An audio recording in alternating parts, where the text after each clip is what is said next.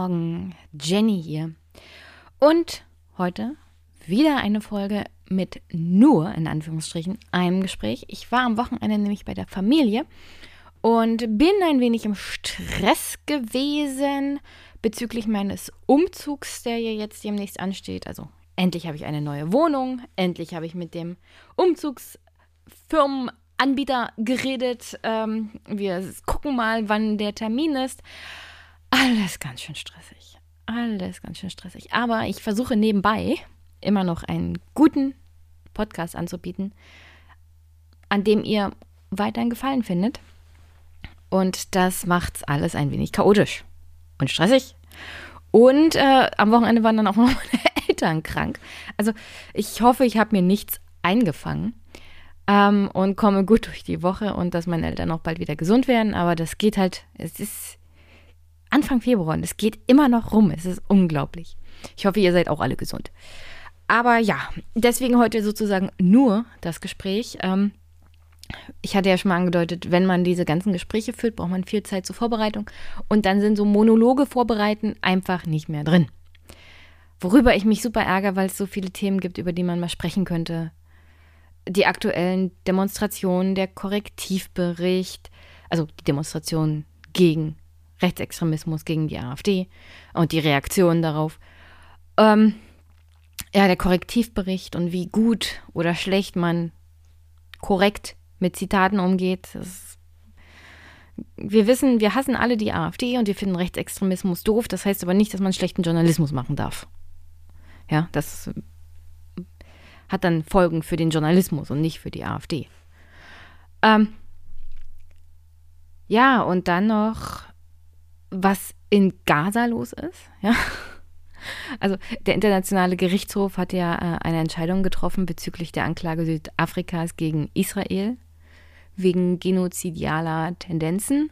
Und kurz danach hat Israel gesagt, die, das UN-Hilfswerk für die Palästinenser, das hilft, das hat mitgeholfen sozusagen bei den Anschlägen vom 7. Oktober. Und auch das wird noch, also auch da muss ich sagen, in, in englischen Medien, in israelischen Medien wird das weit kritischer auch berichtet als zum Beispiel in Deutschland. Und kritischer meine ich, wo sind denn die Quellen her? Und wie viele Leute sind denn da eigentlich involviert gewesen? Und wie kam der israelische Geheimdienst bzw. das Militär an die Information? Dass angeblich zwölf Mitarbeiter des UN-Hilfswerks in der Westbank und in Gaza bei diesen Anschlägen geholfen haben sollen oder involviert sein sollen. Und auch da ist wirklich. Ach, also da, da muss man einfach mal drüber reden. Ich bin einfach aber nicht dazu gekommen, das aufzuarbeiten. Und diese Woche habe ich weitere zwei Gespräche vorbereitet, unter anderem oder auf dem Plan, unter anderem mit einer ehemaligen Bundesverfassungsrichterin. Ja, also super interessant. Mit ihr werde ich sicherlich auch so über diese Sachen reden. Grundrechtsentzug für Herrn Höcke oder auch Parteiverbot und wie das für die AfD aussehen würde. Weil sie ist ja da die Praktikerin in dem Sinne. Also ja, ähm, soll heißen, um es kurz zu machen, sehr, sehr viele Monologthemen, die eigentlich anstehen könnten, aber Gespräche mit Gästen verhindern das meistens, weil die Vorbereitung auch ordentlich sein soll und ihr kennt ja Jenny.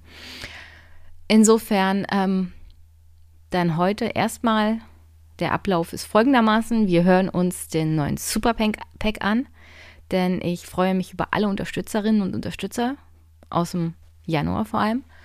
Und dann geht's voll rein in das Gespräch mit Veit Selk zu Demokratiedämmerung, eine Kritik der Demokratietheorie. Und auch da haben wir über aktuelle Themen gesprochen, aber auch über sein Buch und ja, die Demokratiedämmerung. Also habt viel, viel Spaß mit der heutigen Folge und ich hoffe, sie gefällt euch. Liked sie, teilt sie, gebt mir Feedback. Im Podcatcher eurer Wahl auch gerne eine Bewertung, darüber freue ich mich auch sehr. Und sonst hört ihr jetzt auch gleich, wer mich alles im letzten Monat unterstützt hat und dann anschließend, wie ihr mich auch unterstützen könnt, außer mit diesen Feedback-Methoden, dem Teilen, Liken und Bewerten dieses Podcasts. I am a super PAC and so can you. Erstmal geht ein großes, großes, großes Dankeschön raus an Ayuvo. Der hat mir von meiner Wunschliste geschickt eine wunderschöne Emaille-Tasse mit einer kleinen Eule drauf. Ich freue mich riesig drüber. Ich benutze sie jedes Mal beim Podcasten und auch sonst, wenn ich Tee trinke, ja. Herzlichen Dank für die Unterstützung und ich habe damit viel Spaß. Keine Angst. Dann herzlichen Dank an Stefan für 5 Euro, an Andreas für 7,77 Euro. Danke an Philipp und Tobias. Danke an Harald für 11,11 Euro. Danke an Bernhard, der mir ohne Kommentar und irgendwas 200 Euro geschickt hat. Als Unterstützung für diesen Podcast. Bernhard, grandios. Herzlichen, herzlichen Dank. Danke an Robert. Danke an Stefan für 5,55 Euro. Danke an Christoph, André und Ingo. Der schreibt in seinem Kommentar 11, 11, 11, 11. Danke an Dominik für 5 Euro. Danke an Anonym. Danke an Marvin für 10 Euro. Danke an Kai für 5 Euro. Und herzlichen Dank und liebe, liebe Grüße an die Podcast-Familienunterstützer Linda, Lydia und Robert, die mir regelmäßig 10 Euro spenden. Genauso regelmäßig spendet mir Ingmar 15 Euro. Herzlichen, herzlichen Dank. Danke an Carsten und liebe Grüße und gute Besserung, Carsten. Danke für die regelmäßige Unterstützung. Diesen Monat sind es 8,78 Euro. Danke an Thomas für regelmäßig zweimal Pi, was 6,28 Euro sind. Danke an Frank für 3,33 Euro. Danke an Linus. Danke an Birgit für 25 Euro, auch völlig ohne Kommentar. Dankeschön. Danke an Daniel für 36 Euro und dazu schreibt er Jahresbeitrag für den Podcast. Ich werde mein Bestes dazu tun, dass der Jahresbeitrag gut investiert ist, Daniel. Und dann noch herzlichen, herzlichen Dank an alle meine Steady-Unterstützer. Das sind in diesem Monat Sven, Sayo, Daniel, Rudi, der Pupe, Kaiserin Fleischner, David, Joachim, René, Klaus Badenhagen mit dem wunderbaren Taiwan-Podcast. Und last but not least ist Sebastian. Danke für eure Unterstützung. Ich freue mich sehr. Und damit ist der Superpack für den Monat Februar geschlossen. Alle, die in einem laufenden Monat spenden konnten, kommen dann im nächsten Monat in den Superpack, was die Ansammlung aller Unterstützerinnen und Unterstützer für diesen Podcast sind. Und diesen Podcast kann man unterstützen finanziell, PayPal, Steady, Überweisung oder über meine Wunschliste. Die ist aktuell bei Amazon. Und ja, ich bin auch kein Freund von Jeff Bezos, das sage ich hier regelmäßig. Aber ich habe noch keine Alternative für diese Wunschliste gefunden. Meine Wishly-Wunschliste ist ja eingestellt worden von den Betreibern. Also, wenn ihr mir da was schickt, freue ich mich sehr. Und es tut mir leid, dass es Amazon sein muss. Und sonst wünsche ich euch jetzt hier an dieser Stelle natürlich viel, viel Spaß mit der heutigen Folge, mit Fight, der Demokratiedämmerung und mir.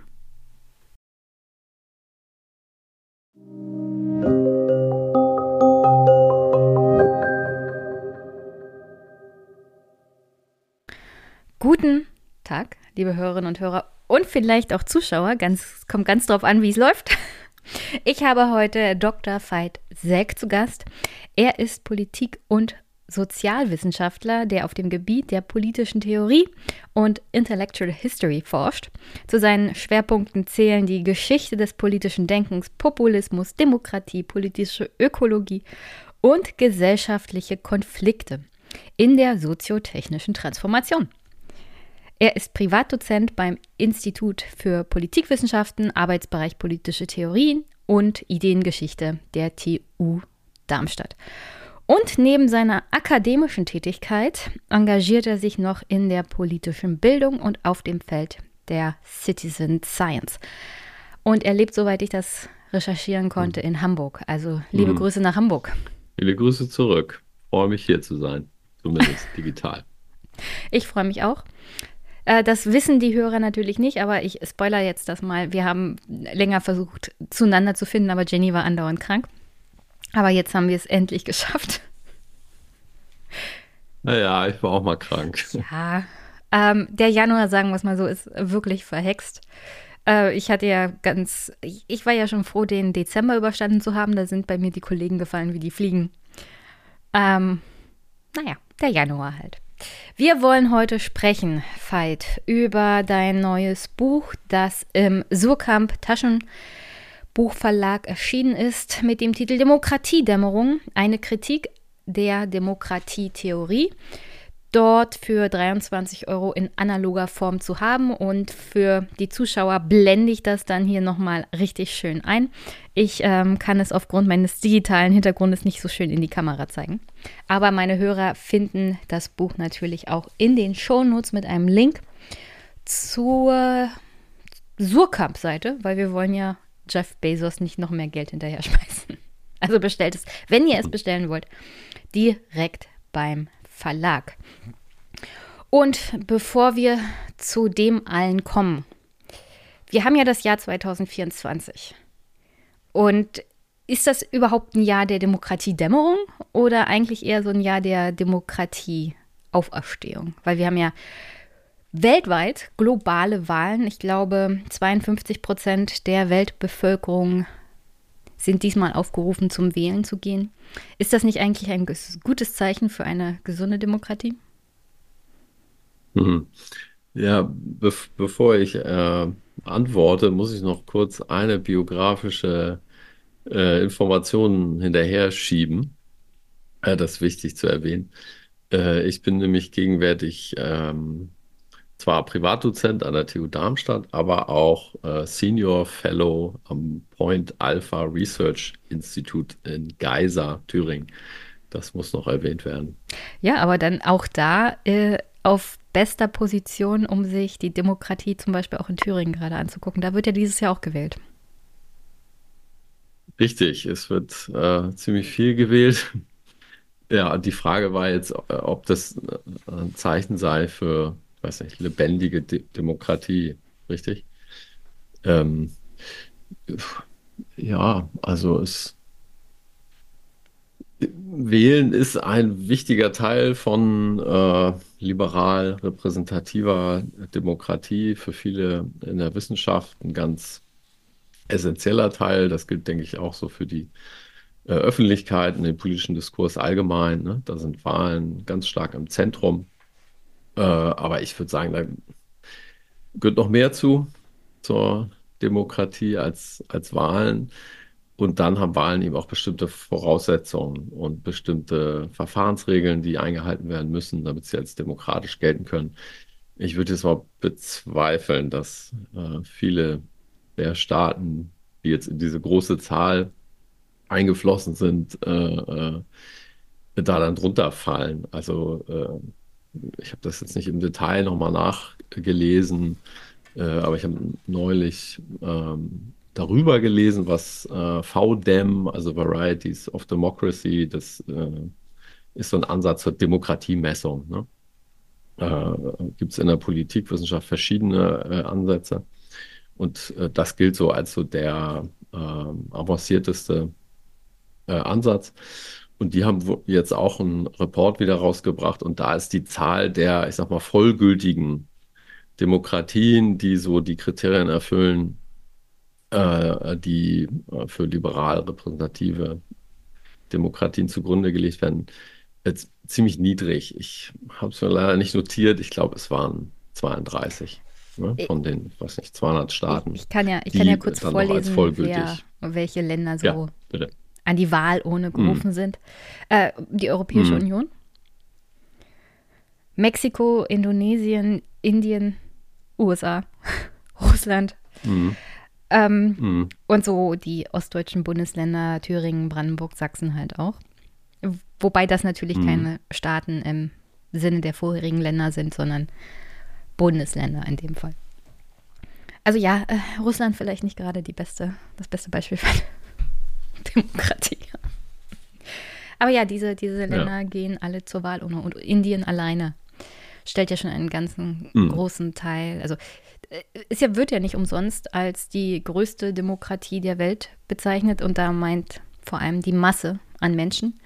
Aber auch da ist mhm. ja die Demokratie Indiens in den letzten Jahren unter der Regierung der Partei von Modi doch etwas in Mitleidenschaft gezogen worden. Auch eher so autokratische Tendenzen, wenn man es nett ausdrücken möchte. Mhm, richtig, ja. Äh, ich muss dazu sagen, ich ver verfolge das. Das ist ja auch Teil der, der Demokratieforschung in der Politikwissenschaft. Ähm, aber ich selbst bin jetzt nicht so, ähm, wie soll ich sagen, mit Regionalexpertise gesegnet. Und ähm, was so die politikwissenschaftlichen Spezialisierungsfelder angeht, ne? Dann werden solche Fragen, äh, wie steht es um Demokratie in bestimmten Regionen, äh, wie steht es um demokratische Qualität bestimmter Länder, auch im Ländervergleich und dergleichen, ist ja in der Regel in der vergleichenden Politikwissenschaft äh, angesiedelt. Und ich äh, komme eher so aus der politischen Theorie, wurde vorhin ja auch, auch erwähnt. Und politische Theorie, ähm, ja, die abstrahiert ne, von dieser äh, Vielfalt äh, unterschiedlicher politischer Herrschaftsregime, die sich ähm, zu Recht oder Unrecht als Demokratie beschreiben. Ähm, und sieht so ein bisschen von dieser Vielfalt ab, ne? Das muss man äh, dazu, dazu sagen. Ich habe sozusagen immer ein bisschen so den äh, Vogelflug.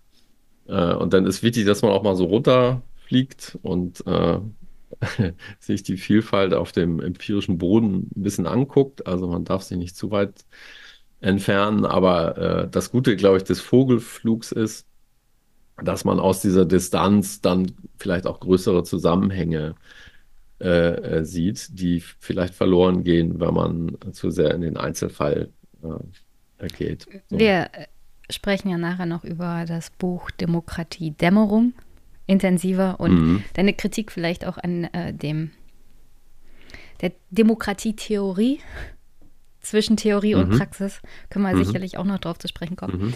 Äh, zuerst will ich so mich vorarbeiten zu einem anderen Essay, Aufsatz, den du geschrieben hast im Jahr 2020. Da ging es um Angstpolitik. Aber davor habe ich noch einen Aufsatz gefunden aus dem Jahr 2011 mit dem Titel die, die Politik der Entpolitisierung als Problem der Politikwissenschaft und der Demokratie.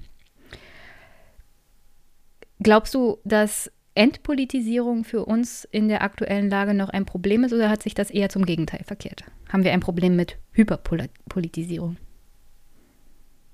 Ja, Hyper, Hyperpolitik, Hyperpolitisierung, der Buchtitel von Anton Jäger. Den ich ne? nicht hier hatte. Äh, ja, ich glaube, das ist äh, ein Begriff, der eine Erfahrung im Alltag, aber auch bei der Beobachtung von Politik in der Öffentlichkeit äh, gut widerspiegelt. Ne? Also ähm, die politischen Themen äh, sind kurzlebig, es sind sehr viele, äh, es wird äh, alles Mögliche ähm, irgendwie politisch debattiert und vieles ja auch politisch äh, reguliert. So, ähm, insofern finde ich, trifft, trifft er was. Äh, das heißt aber nicht, dass nicht auch ähm, eigentlich andauernd entpolitisiert wird. Ne? Also ähm, äh, wir haben, also das hat erstmal, würde ich sagen, funktionale Gründe. Ne? Der, der, der ähm, das politische System äh, ähm, oder auch der Herrschaftsapparat, so, kann sich nicht um alles gleichzeitig kümmern, ne? Und es können nicht alle Anliegen und alle Forderungen aufgenommen werden. Ne? Da wird sozusagen auch einiges dann abgewehrt und entpolitisiert als unpolitisch, unwichtig und so weiter. Äh, dann in Anführungszeichen draußen gehalten. Also das passiert andauernd. Ne? Man kann nicht, sich nicht um alles, alles zugleich kümmern. Äh, und wenn man so auf die Öffentlichkeit äh, schaut, dann würde ich sagen, haben wir zwar eine doch starke Tendenz der so Fragmentierung von Öffentlichkeit, also zahlreiche Öffentlichkeiten. Ähm, es gibt eine extreme Vermehrung von, mh, hm, ja, ich sag mal, Sendern politischer äh, Kommunikation. Ne? Also da läuft sozusagen ganz viel so unter, auf unterschiedlichen Ebenen und parallel mit Blick auf, was jetzt politisch gemacht werden sollte, was ein politisches Problem ist, was politisiert äh, äh, wird. Aber trotzdem würde ich sagen, äh, ist es immer noch so, dass, wie Luhmann das mal gesagt hat, dass sich ähm, Kommunikation eben halt an Themen ähm, festmacht. Ne? Also man braucht irgendwie so einen Rahmen, äh, der festlegt, worüber reden wir eigentlich gerade. Ne? Und man kann eben nicht alles zur gleichen Zeit äh, thematisieren. So, ne? Und dadurch allein wird vieles dann an den Rand gedrängt, äh, entpolitisiert quasi.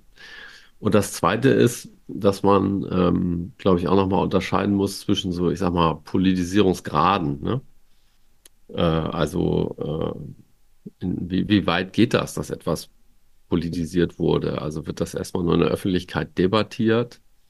Oder wird das auch schon von politischen Eliten als äh, politisches Thema wahrgenommen? Gibt es irgendeine Gesetzgebung dazu? Oder äh, befassen sich Exekutiven damit? Wird sozusagen im Staatsapparat äh, darauf reagiert? Ne? Also da gibt es unterschiedliche Intensitätsgrade der Politisierung. So, aber ja, lange Antwort, äh, lange Rede, kurze Antwort. Entpolitisierung, klar, es ist immer noch etwas, was auch Teil ähm, des politischen Prozesses ist. Ja. Wir haben ja jetzt schon. Darf ich vielleicht noch eine Sache sagen? Immer. Ja, dazu. Also äh, es gibt, es gibt eben auch so, ähm, ja, dann auch so Medienlogiken, denke ich, ne? Dass, dass, dass gewisse Dinge äh, nach einer Medienlogik äh, äh, leicht politisiert werden können und andere Sachen ähm, eben nicht. Ne? Also da gelingt diese Politisierung nicht so. Also das ist jetzt ein äh, eher, eher äh, randständiges Beispiel. Aber in Deutschland gibt es in kleinen Zirkeln eine Diskussion äh, über den Umgang mit den Akten des Bundeskanzleramts. Ne? Was passiert mit denen? Äh, wenn der Bundeskanzler oder die Bundeskanzlerin aus dem Amt geht, ne? wer kriegt die, wer kriegt da Zugang? So, und äh, da ist es, wenn ich richtig informiert bin, ich hoffe, ich erzähle jetzt nichts Falsches, aber äh, Journalistin Gabi Weber hat da viel zu gemacht, gibt es den Fall, dass äh, einige Bundeskanzler das dann auch quasi mit nach Hause nehmen oder jetzt im Fall von Kohl äh, die Witwe da ähm, ein Privatarchiv errichtet hat oder es errichten wollte. Ich, wie gesagt, bin in den Details jetzt nicht so drin. Das wäre ein, für mich ein Thema, was man stark politisieren sollte. Äh, äh, aber es passiert irgendwie nicht. Ne? Äh, gegen Trump, äh, der äh, äh, das auch gemacht hat, und da gibt es ja auch diese Bilder dann, ne? das hängt wahrscheinlich auch mit Bildern zusammen, wie weit kann man das in ein Bild fassen, der in seinem güldenen Badezimmer da die Akten stapelt. Das wurde hier, obwohl das eigentlich peripher nur äh, uns irgendwie betrifft, sehr peripher. Hier war es ein großes Thema in der Öffentlichkeit. Ne? Also da kann man sehen, gibt es da sehr unterschiedliche mediale Logiken, Aufmerksamkeitsstrukturen. Wofür gibt es irgendwie einen Resonanzboden und wofür nicht? Na, für die Medien in Deutschland war das eine Möglichkeit, Trump anzugreifen, weil es halt für amerikanische ja. Präsidenten dafür Regeln gibt seit Watergate. Und ja, es hm. ist, äh, wenn man sich dann vor Augen führt, dass es dafür überhaupt keine Regeln für Politiker gibt, also für vor allem hm. MinisterInnen oder den Kanzler, das ist einfach baffling, ja. Also das, hm. das, kann, das kann man im Deutschen gar nicht richtig verstehen. Ich arbeite in der öffentlichen Verwaltung, hauptberuflich, und alles muss irgendwie einen Paper Trail haben. Ja? Also es muss nachvollziehbar sein. Mhm. Und die Akten mhm. darf ich natürlich nicht mit nach Hause nehmen, weil es ist ja nicht mein Privatbesitz, es gehört dem Staat, der Verwaltung. Mhm. Und dass das Gleiche nicht für den Kanzler gilt oder die Minister, ist wirklich verrückt. Also wir hatten ja da teilweise mhm. auch äh, einzelne kritische Anmerkungen zu dem Thema auch, was ist eigentlich mit den Handys der ehemaligen Verteidigungsministerin mhm. Ursula von der Leyen?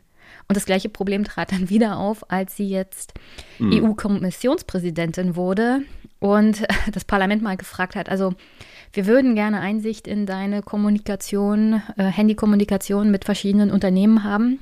Hm? Und auch dann mhm. wieder, also es gibt keine Regeln, also habe ich gelöscht oder mein Handy ist kaputt gegangen. Und das ist schon, es bildet nicht gerade Vertrauen, weil Vertrauen bildet sich ja aus über Transparenz. Und dieses Vertrauen hat man dann entweder in die Institutionen, aber auch in die Personen. Und wenn Personen intransparent sind, nagt das an dem Vertrauen am Ende auch an die Institutionen.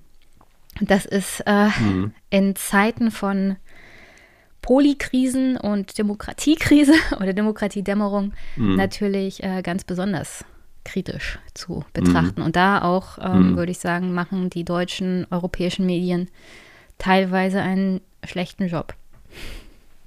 Mhm. Ja, ja würde ich, würde ich zustimmen. Wobei ich vermuten würde, ähm, dass jetzt äh,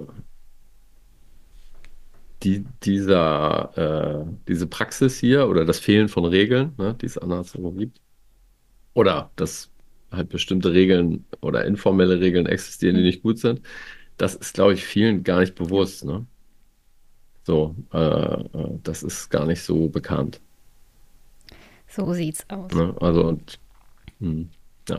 Und informelle Reg Regeln laden, also nichts, was schwarz auf weiß ist, laden gerade in Deutschland dazu ein, sich nicht zwangsweise daran zu halten. Es gibt ja auch informelle Regeln in den USA, wie zum Beispiel man zeigt als Präsidentschaftskandidat seine Steuererklärung vor. Und dann haben mhm. wir 2016 festgestellt, was mit informellen Regeln mhm. passiert. wenn sie nicht formell mhm. sind. Es wird sich dann halt nicht dran gehalten. Und das öffnet dann Tür und Tor für Angreifbarkeit ähm, aller informellen Regeln des Systems. Auch wenn diese informellen Regeln mhm. natürlich ganz, ganz wichtig sind zum Funktionieren einer Demokratie auch.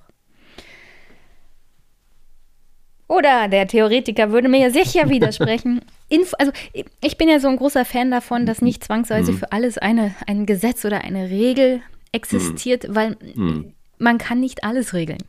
Ja, man muss sich mhm. an einem bestimmten ja, Punkt auch ja. auf Anständigkeit von Menschen verlassen können. Also man kann ja auch nicht vorschreiben, nur anständige Menschen dürfen Politiker werden. Mhm. Nee, nee. nee. Dann wäre der Bundestag reichlich leer. Nee. Ja, ja. Also, das ist weites, glaube ich, weites Feld mit den informellen Regeln. Ne? Also in der ähm, Politikwissenschaft äh, und auch in der so Demokratieforschung, Demokratietheorie äh, gibt es ja schon länger eine Diskussion über informelle Politik. So, ne? Also Politik, die eben nicht ähm, sich an äh, Verfahren orientiert, an formalen Regeln und Abläufen und dergleichen. So. Und klar, äh, das ergibt natürlich eine gewisse Flexibilität. Äh, so. Und man kann nicht alles regulieren. Äh, aber es ist jetzt für, für äh, Demokratie ähm, ja schlecht, ne? weil äh, Verantwortung dann nicht klar ist, wer hat was wie entschieden, äh, äh, Transparenz ist nicht gegeben. So. Deswegen würde ich sagen, dass mh, hm, formale Verfahren, formale Regeln für Demokratien ganz, ganz wichtig sind. Also dieses äh, informelle, äh, was ja auch mit so zivilgesellschaftlicher Politik häufig verbunden wird, ne? ähm, äh, ist unter Gesichtspunkten demokratischer Legitimation ein großes Problem. So. Es ist auch ein großes Problem dieser Governance-Form, äh, ne? also eine Form des Regierens mit Netzwerken, Einbindung von äh, Zivilgesellschaft, Unternehmensverbänden und so weiter, Kirchen, Gewerkschaften oder Stakeholder, wie es so schön heißt. Ne? Und das sind, das ist dann auch eine, sind dann Informalisierungs- äh, äh, die damit einhergehen. Ne? So, wie kriege ich jetzt die Kurve von Trump, mhm. AfD, Rechtspopulismus? Ah ja, der Rechtspopulismus ist auch in Deutschland ja, ja mittlerweile etabliert. Ha, Kurve gekriegt. Äh, seine Kritikerin ja. zufolge hat er das auf einem zweifelhaften Wege natürlich geschafft. Er führt das Volk, mhm. er verführe das Volk, störe den sozialen Zusammenhalt und untergrabe die Demokratie. Der Tenor der Kritik lautet, die Populistinnen seien keine Demokratinnen. An all dem mag natürlich was dran sein, aber mittlerweile wird immer deutlicher, dass die Exklusionsstrategie gegenüber den vor allem Rechtspopulisten genau diesen ja eher in die Hände spielt. Also wie kann man nach über zehn Jahren AfD das Problem denn jetzt erklären, Schrägstrich angehen? Welches Problem? Also das, der Rechtspopulismus ist das Problem, selbst schon. Vielleicht. Die AfD ist, ist Ja. findet, findet der Mhm. Theoretiker nicht, dass die AfD auch ein Mhm. Problem für die Demokratie ist. Mm, Ich meine, du, du bist ja gerade in Thüringen mm, auch aktiv. nee. Nicht, nicht gerade jetzt. Also, ja. Hast ja vorhin Ja, erwähnt, dass mhm. du auch in Thüringen aktuell aktiv bist. Ach so, ja, ja. Mm, ja, ja, ja, ja. Ähm, Und da ist ja die AfD nun mal ziemlich stark. ja, ja, ja, ja. Ähm, Vielleicht einfacher. Wie erklärt man, wie erklärt Also, man den mhm. Aufstieg von Rechtspopulisten? wie erklärt man den? Also, also erstmal muss man sagen, dass ähm, es immer mal so Wellen gab, ne? Also es gab auch tatsächlich äh, äh, in der Bundesrepublik im ersten Bundestag gab es auch eine rechtspopulistische Partei. Ist ziemlich äh, unbekannt, die Wirtschaftliche Aufbauvereinigung hieß die. Äh, das ist so richtig eine Der, der Name ist sehr eingängig. Kein Wunder, dass die sich nicht gehalten haben. Ja, die Wirtschaftliche Aufbauvereinigung, die könnte aber, das könnte aber auch der Name von so einer New Wave äh, Band sein, wie Das Wirtschaftswunder oder so.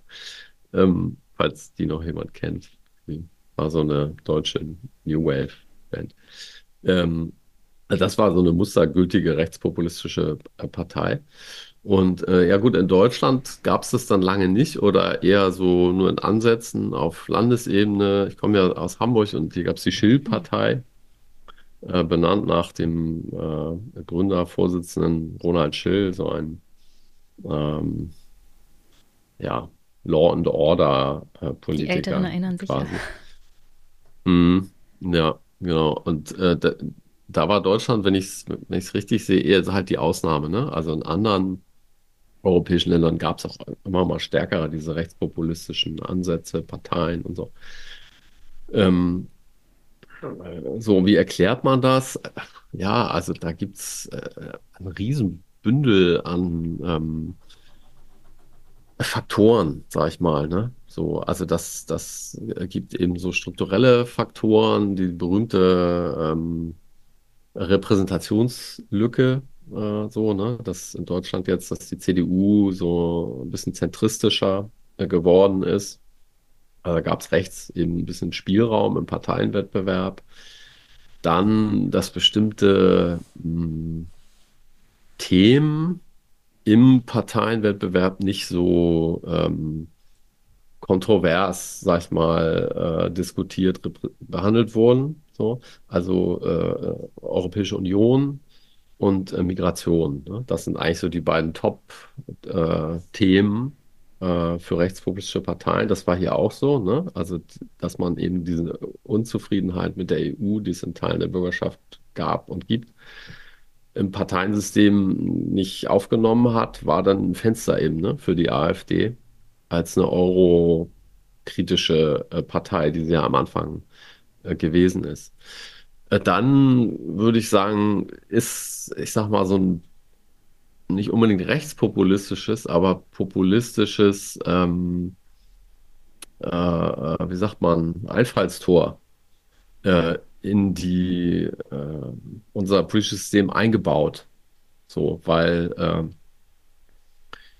äh, es eben die Tendenz gibt, dass sich äh, ähm, die, die Parteien ja, etablieren, zu einem Partei-Establishment äh, werden, äh, gewisse Kartelltendenzen ausbilden, was ja auch in der Politikwissenschaft äh, teilweise so ähm, konzeptionell äh, beschrieben worden ist, ne? Die Kartellparteien, Katz und Meier äh, etwa, und es ja so eine ge- gewisse Entfernung gibt eben von der Bürgerschaft, ne? So, also es gibt eben Responsivitäts-, Repräsentationsmängel. So. Und das ist halt ein Einfallstor für Populismus, der ja eben mit dieser Differenz zwischen politischer Elite, die es ja auch real gibt, äh, und Volk oder Bürgerschaft ähm, mobilisiert. So. Und das ist, glaube ich, äh, in Deutschland auch, auch so gewesen, ne? Dass das auch ein, ein gutes äh, Einfallstor war. Ähm, ja, dann hat sich das, das äh, Politikmachen stark verändert, so, äh, durch ähm, ja, Europäisierung ähm, oder wie Zürn das auch nennt, Denationalisierung, ne?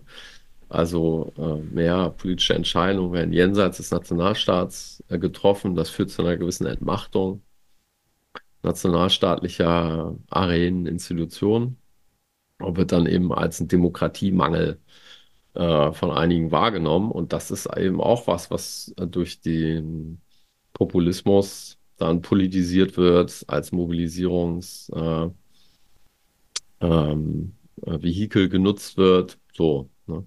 Äh, dann ja, kulturell gibt es eben auch äh, Veränderungen ne?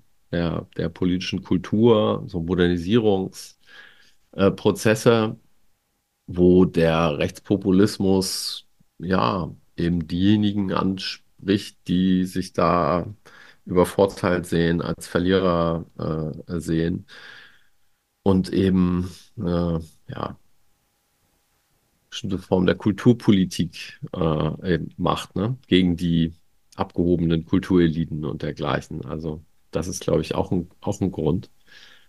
Ähm, ja, also gibt sehr, sehr viele Faktoren. Ich meine, diese ganze Populismusforschung, die es gibt, die ähm, bei mir war es auch ein bisschen so. Äh, Ich habe hier noch ähm, irgendwo ein Buch zu stehen, wo du mit dran ja, geschrieben hast. Da geht es um Populismus. ja, genau, mit dem Dirk Genau. Jörke zusammen, Theorien des Populismus zur Einführung. Genau, also äh, der Di- Dirk Jörke, der hat äh, früh äh, zu dem Thema auch gearbeitet, äh, bevor es cool war, quasi. Ich habe das schon gemacht, bevor es Ein, cool war. äh, genau, ein Early Adopter. Und ähm, Äh, bei mir war es eben so mit, ja, Anfang AfD und wann dann die Trump-Präsidentschaft, ne? Äh, und die hat dann auch im Fach dazu geführt, dass es eine Explosion an äh, Befassung mit dem Thema gibt, so. Und ähm, man muss dazu sagen, dass auch im Fach selber oder jetzt in den Teilen, die ich so äh, mitbekommen habe, in der Demokratietheorie, politischen Theorie, gab es so eine gewisse Fassungslosigkeit, äh, weil doch, ja, weil, weil doch ähm, äh, liberale Demokratie ist doch so toll und klar, es gibt doch diese und jene Probleme, aber das läuft doch alles so gut. Äh, und wie kann denn jetzt so jemand wie Trump Präsident werden? Also äh, Fassungslosigkeit habe ich teilweise bei Tagungen so erlebt, ne? Ähm, aber Äh, habt ihr denn hm, so als, ich meine, ich sehe da schon einen leichten Blick Richtung mhm, dem Buch Demokratiedämmerung.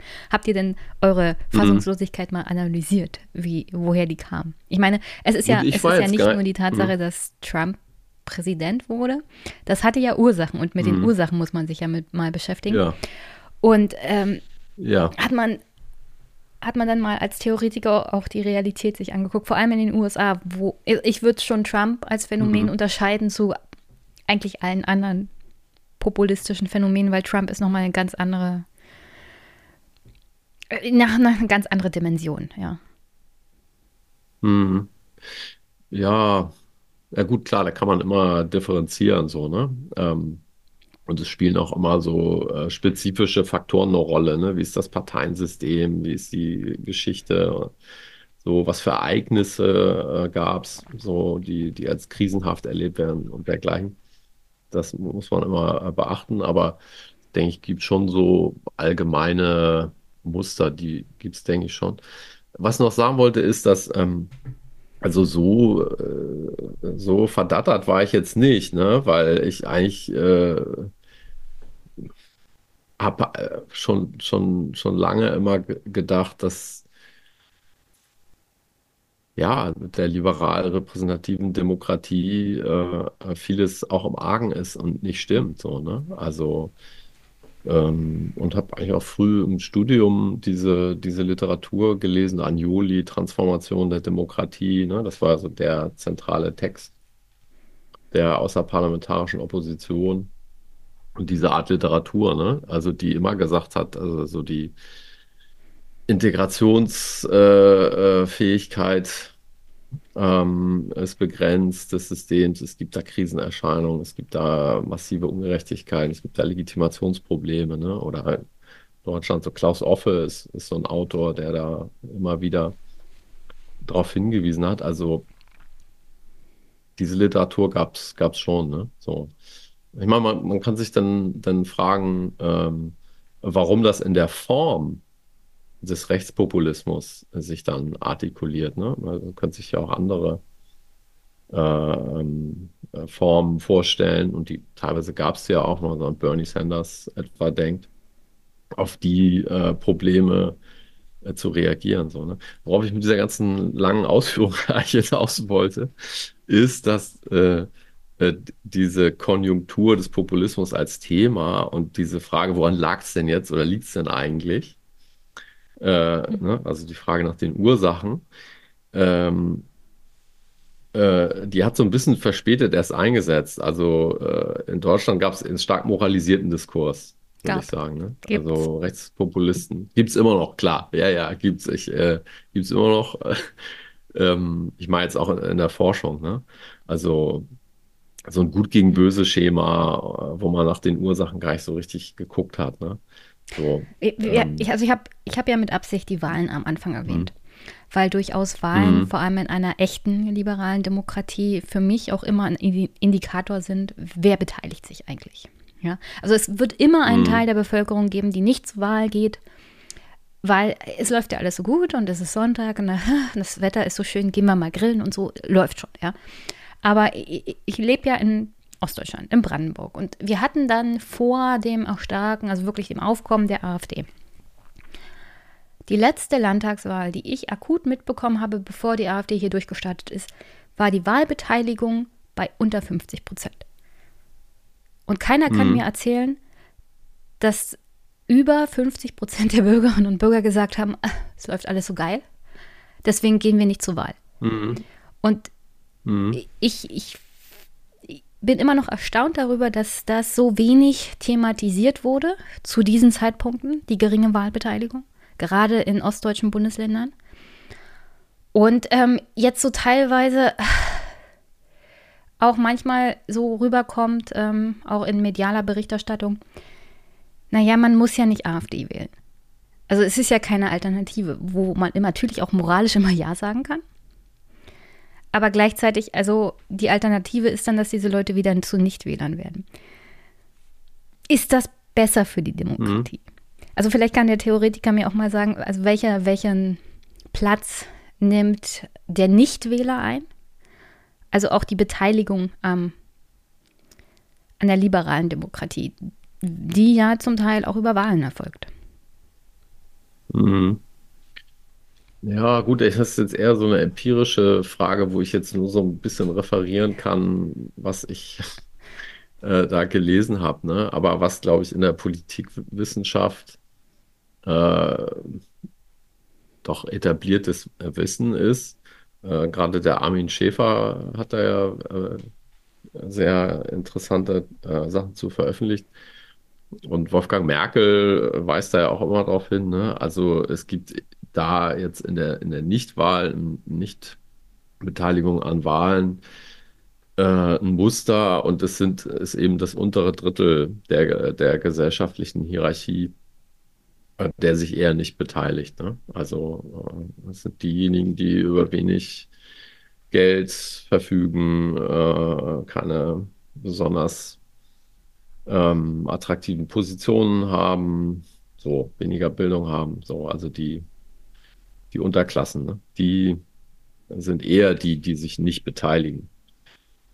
Äh, und spiegelbildlich ist es, denke ich, auch so, ähm, wenn man jetzt nicht nur die Wahl nimmt, sondern politische Beteiligung allgemein, ähm, dass, dass da spiegelbildlich so ist, dass dort sich diejenigen beteiligen, die, denen es eh ganz gut geht. So, ne?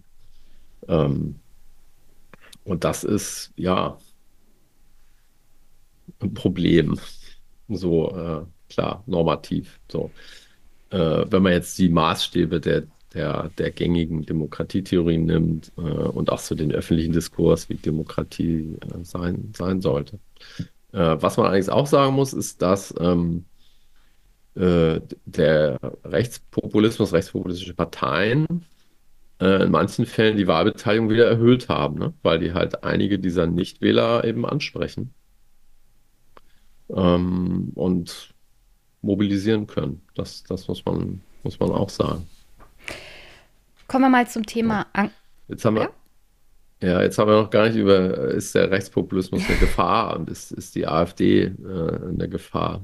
Vielleicht können wir uns die Antwort ja ein bisschen aufheben, weil ich wollte noch ein bisschen zur Angstpolitik ja. kommen. Weil ja, Angstpolitik ist ja etwas, was wir durchaus auch mit der AfD verbinden könnten. Mhm. Äh, ich beziehe mich natürlich auf deinen Artikel von 2020. Das ist dann ein bisschen komplizierter, weil Angstpolitik gibt es natürlich auch von links, von rechts, oben, unten. Mhm. Ähm, vielleicht kannst du uns ja erstmal sagen, was Angstpolitik eigentlich ist. Also erstmal ist äh, Angstpolitik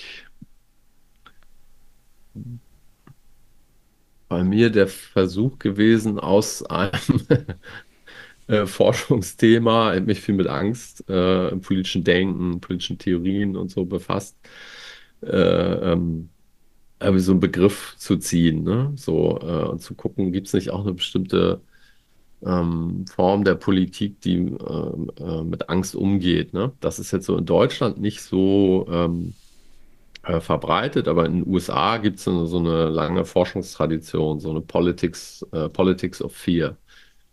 Also, ne? Also, äh, dass halt ähm, ja, politische Bewegungen oder Parteien oder auch politisierende äh, Intellektuelle halt ihre äh, Ziele äh, dadurch erreichen wollen, dass sie Ängste aufgreifen, die so existieren oder äh, Ängsten eine bestimmte ähm, Richtung geben. Ne?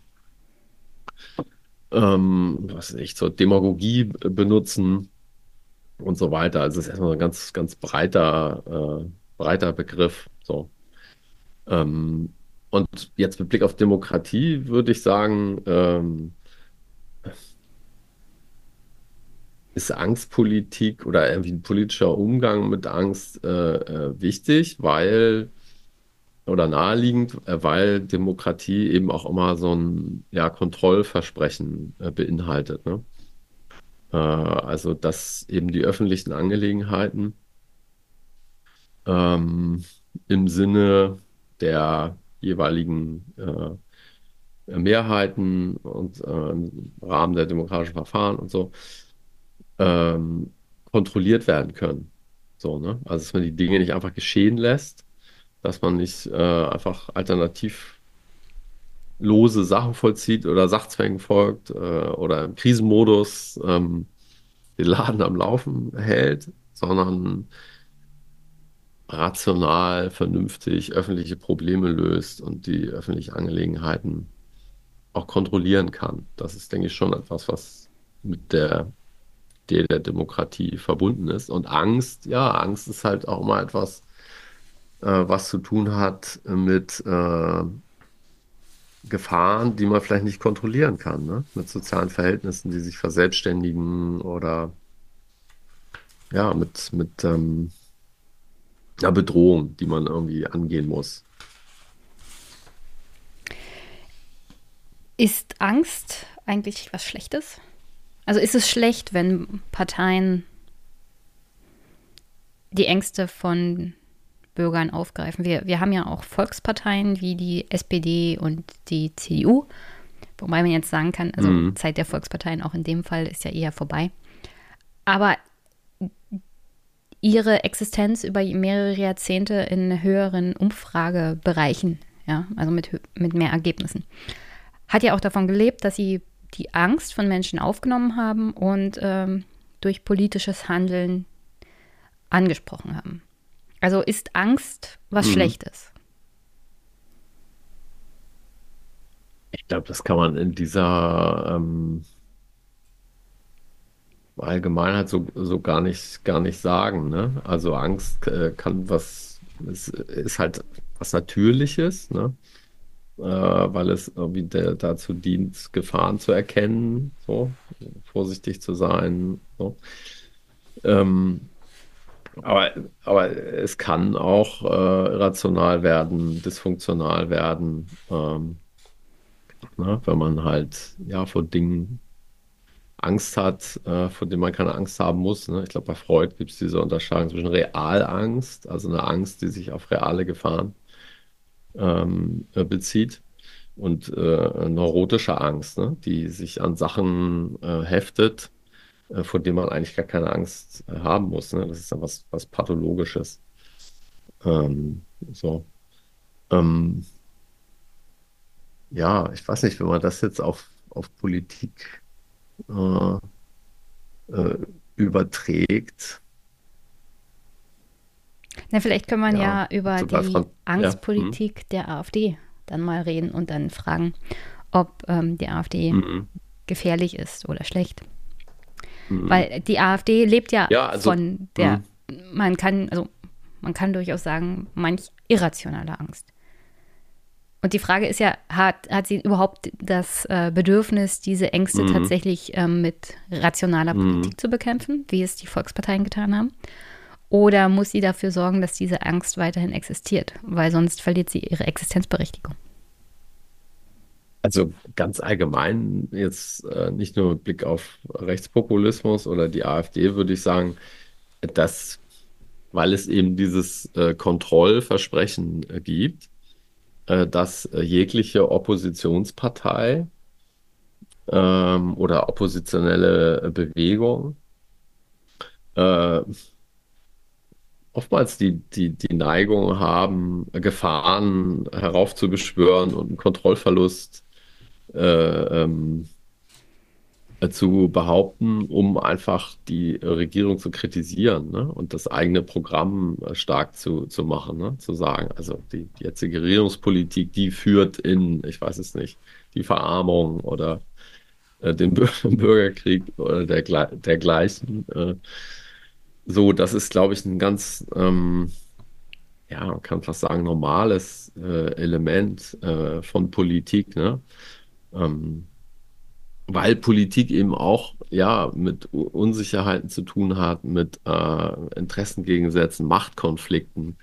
Also da kann man jetzt, glaube ich, auch äh, nicht allzu viel nüchterne Risikokalkulation und, und, und äh, rationale Erwägung von Gründen, ob denn eine Sache jetzt wirklich so gefährlich ist oder nicht, erwarten.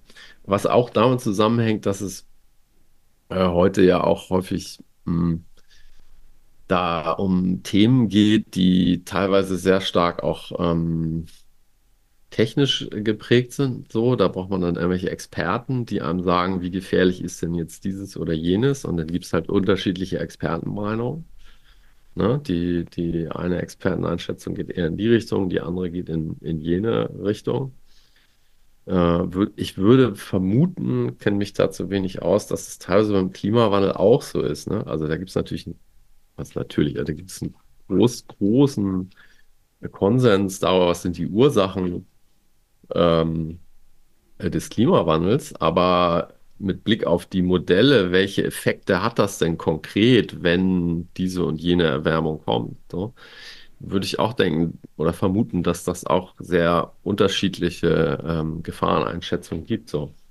Also diese rationale, nüchterne ähm, Prüfung dessen, wovor man denn da äh, Angst hat, ist, glaube ich, in der Politik nicht zu erwarten. Es gelingt ja schon im, im Privatleben manchmal nicht so gut. Ja, also, ich meine, ich hatte, ich hatte Phasen in rechts, meinem Leben, da ja. hatte ich irrationale Angst davor, nachts ähm, vor hm. die Tür zu gehen. Ja, keine hm. Ahnung warum, ja, aber es war dunkel und ich wollte hm. nicht vor die Tür gehen.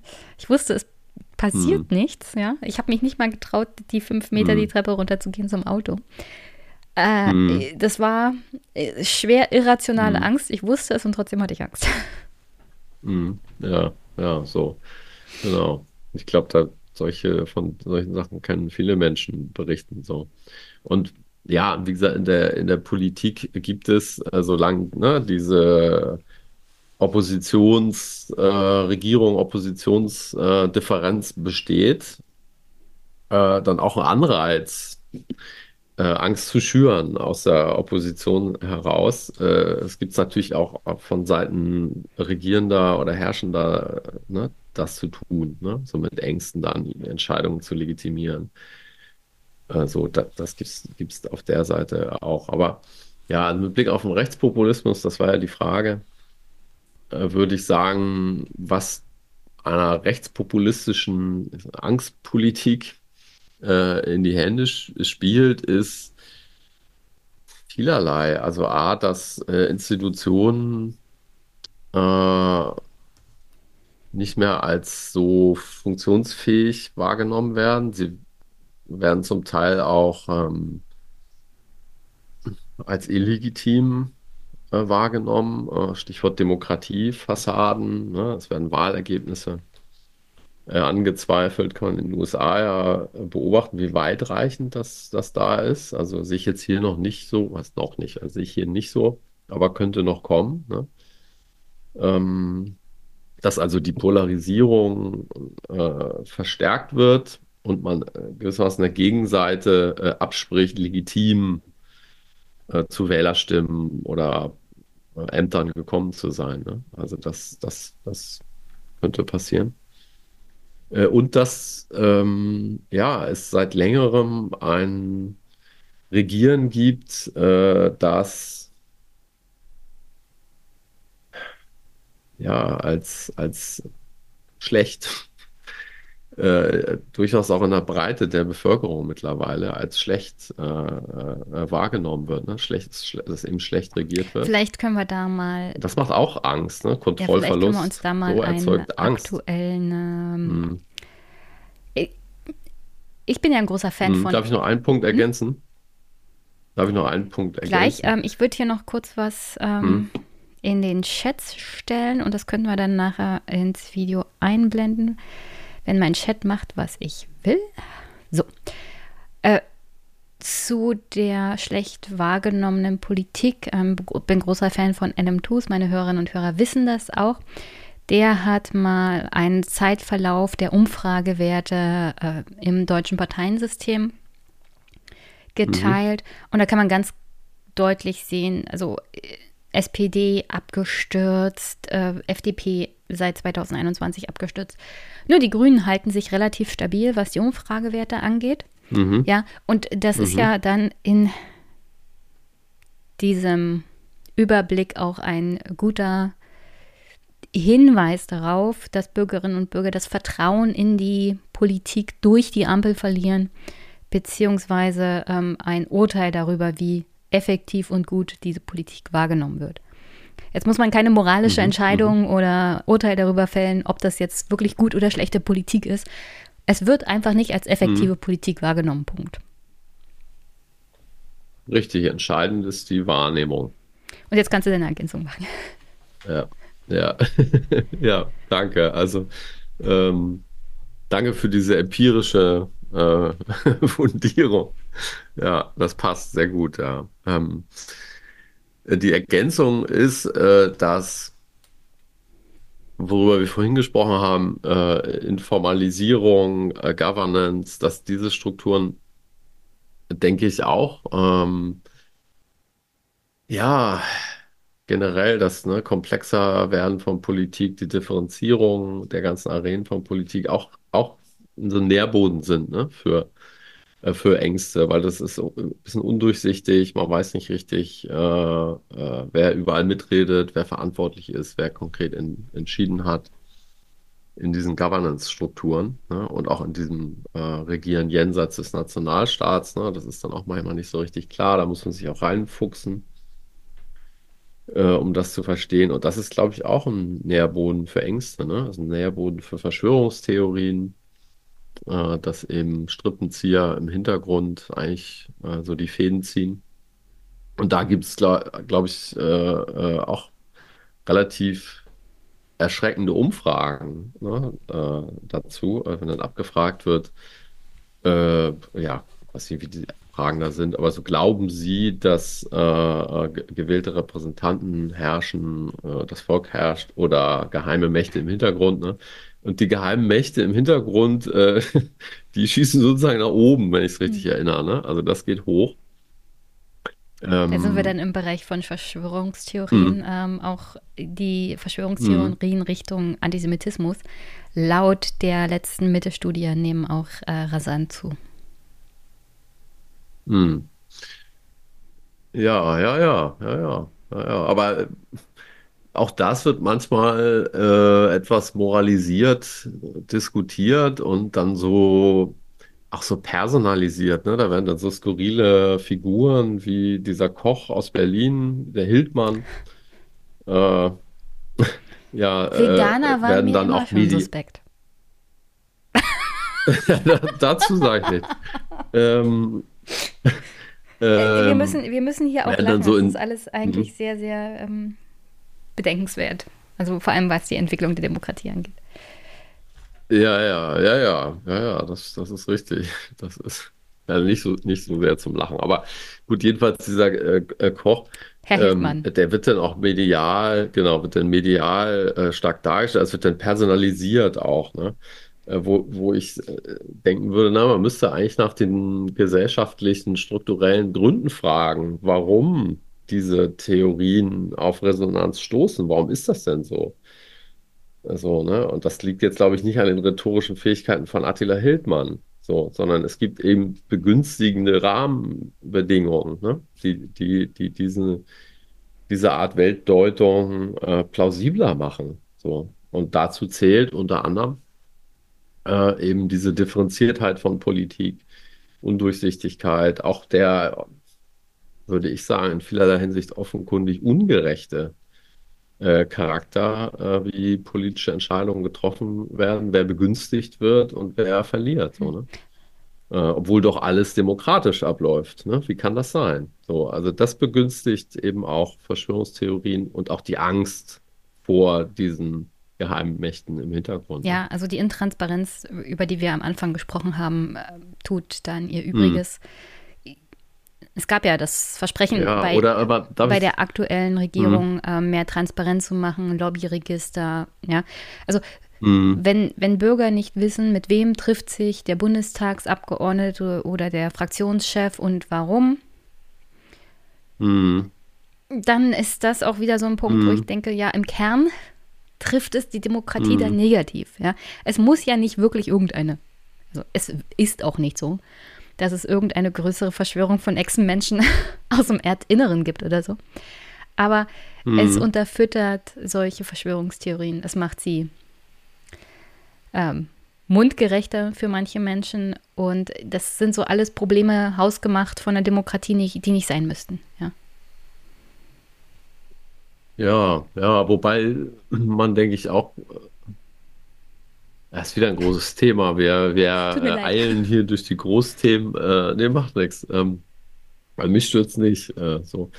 Äh, ähm, da müsste man, denke ich, auch differenzieren, weil in so bestimmten Bereichen äh, würde ich mal vermuten, auch da müsste man sich mit befassen intensiver, vermuten, dass eigentlich so die, die, die Zugänglichkeit von Informationen äh, äh, viel leichter ist, ne? Also auch was so Behörden heute teilweise dann, dann doch rausrücken müssen, wie sehr Scheinwerfer manchmal auf Prozesse gerichtet sind. Äh, das weiß ich nicht, ob es das, das früher so, so gab, ne? Ähm, aber das löst eben dieses Komplexitätsproblem nicht, ne? Weil man, man muss sich dann schon äh, auch sehr intensiv in Sachen reinarbeiten. So, und da gibt es ja manchmal fast sogar einen Ja. Informationsoverload. Kann, kann ich, kann So, ich ne? Wo, durchaus wo, wo bestätigen, man als jemand, der hier fünf Jahre schon podcastet. Hm. Manchmal, manchmal denke ich Ja, mir, oh, so, damit, da, zu dem Thema machst du mal einen Podcast und dann wirst du nicht fertig Hm. mit der Informationssammlung. Hm. Und dann kommt es nicht So, zu dem Thema, genau. weil du denkst, also eigentlich müsstest du all diese Sachen irgendwie unterbringen, aber pff, dann wird Hm. irgendwann zu viel Ja, und zu komplex. genau. Richtig. So, und in, und in anderen Bereichen, äh, da denke ich, gibt es nach wie vor ähm, eine ganz starke Tendenz der, der. Geheimhaltung. äh, und des, des, äh, der Intransparenz. Ne? So, ich denke mal auch gerade, was so Kernbereiche der Staatsgewalt äh, angeht, äh, auch da habe ich mich jetzt nicht wirklich mit befasst, sondern kann dann nur so meine Zeitungslektüre oder was ich so im Fernsehen sehe, als Grundlage nehmen. Aber jetzt etwa so ein NSU Ne? Inwieweit war der Staat da äh, involviert, war, mit V-Leuten und dergleichen. Da gibt es ja auch in der Geschichte Beispiele dafür. Ne? Ähm, so, also Ja, da da, wir haben ja aktuell das dann, Urteil gegen die NPD bezüglich der Parteienfinanzierung. mhm, Da muss man natürlich auch wieder an die ganzen Prozesse, ähm, Parteiverbotsverfahren gegen die NPD denken, mhm, ähm, wo es dann darum ging, mhm, also ähm, liebe Bundesregierung vom Bundesverfassungsgericht, wenn ihr dann anfangt, die ganzen V-Leute rauszunehmen, können wir hier auch gerne ein Verfahren führen, aber wir können nicht trennen, wer von euch ähm, hier durch mhm, V-Leute aktiv geworden ist und was hier wirklich eigenes Bestreben der Partei ist. Und dann wird es halt auch mhm, ähm, wirklich crazy. Ja. Also wenn mhm. selbst das Ja. Bundesverfassungsgericht nicht mehr unterscheiden kann zwischen dem, was von äh, staatlicher, politischer Seite gefördert würde, wurde, um die AfD natürlich auch zu beobachten und zu verbieten. Mhm. Ähm, aber Und ich meine, das ist ein, ist ein, ist ein äh, denke ich, ein Grundproblem dieser V-Leute, ne? Weil die eine gespaltene Loyalität haben. Ne? Also wem, wem gehört die jetzt? Greifen die vom Staat nur Geld ab äh, oder nicht? Äh, so, was für Aufträge gibt es da? Also das ist äh, kompliziert. gar nicht so zu lösen. Kompliziert alles. Mhm. Wir versuchen aber trotzdem noch ein bisschen über Demokratiedämmerung zu sprechen. Also wir haben ja jetzt Mhm. viel über Mhm. Rechtspopulismus gesprochen. Ist das eigentlich ein Mhm. Symptom der Demokratiedämmerung oder helfen die, die Demokratie sozusagen in ihren Mhm. Lebensabend zu führen? Mhm. Also äh, ich würde sagen, es ist, ist ein, ein Symptom. Äh, dagegen spricht, was ich vorhin gesagt habe, dass es äh, ähm, immer schon so rechtspopulistische Wellen gab und ähm, das immer mal aufpoppte. So. Das, das spricht, äh, ja, das spricht da, dagegen.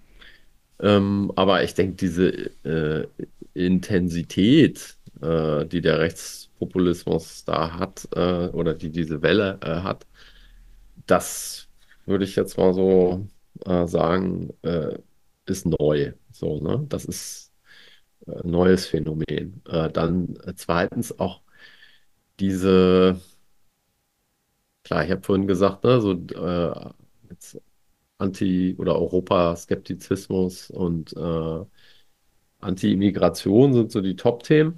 Aber was auch eine sehr große Rolle spielt äh, im Rechtspopulismus, ist eine Institutionenkritik und ein Korruptionsvorwurf, demzufolge die Demokratie oder das politische System äh, ja, dysfunktional sei, korrupt sei, ähm, gekapert äh, worden sei und so. Und das resoniert, glaube ich, auch bei, bei äh, nicht wenigen, die die, die, die äh, wählen. Und das hat nicht nur, würde ich sagen, mit Demo, Demo, na, jetzt, Demo, Demokratiedämmerung?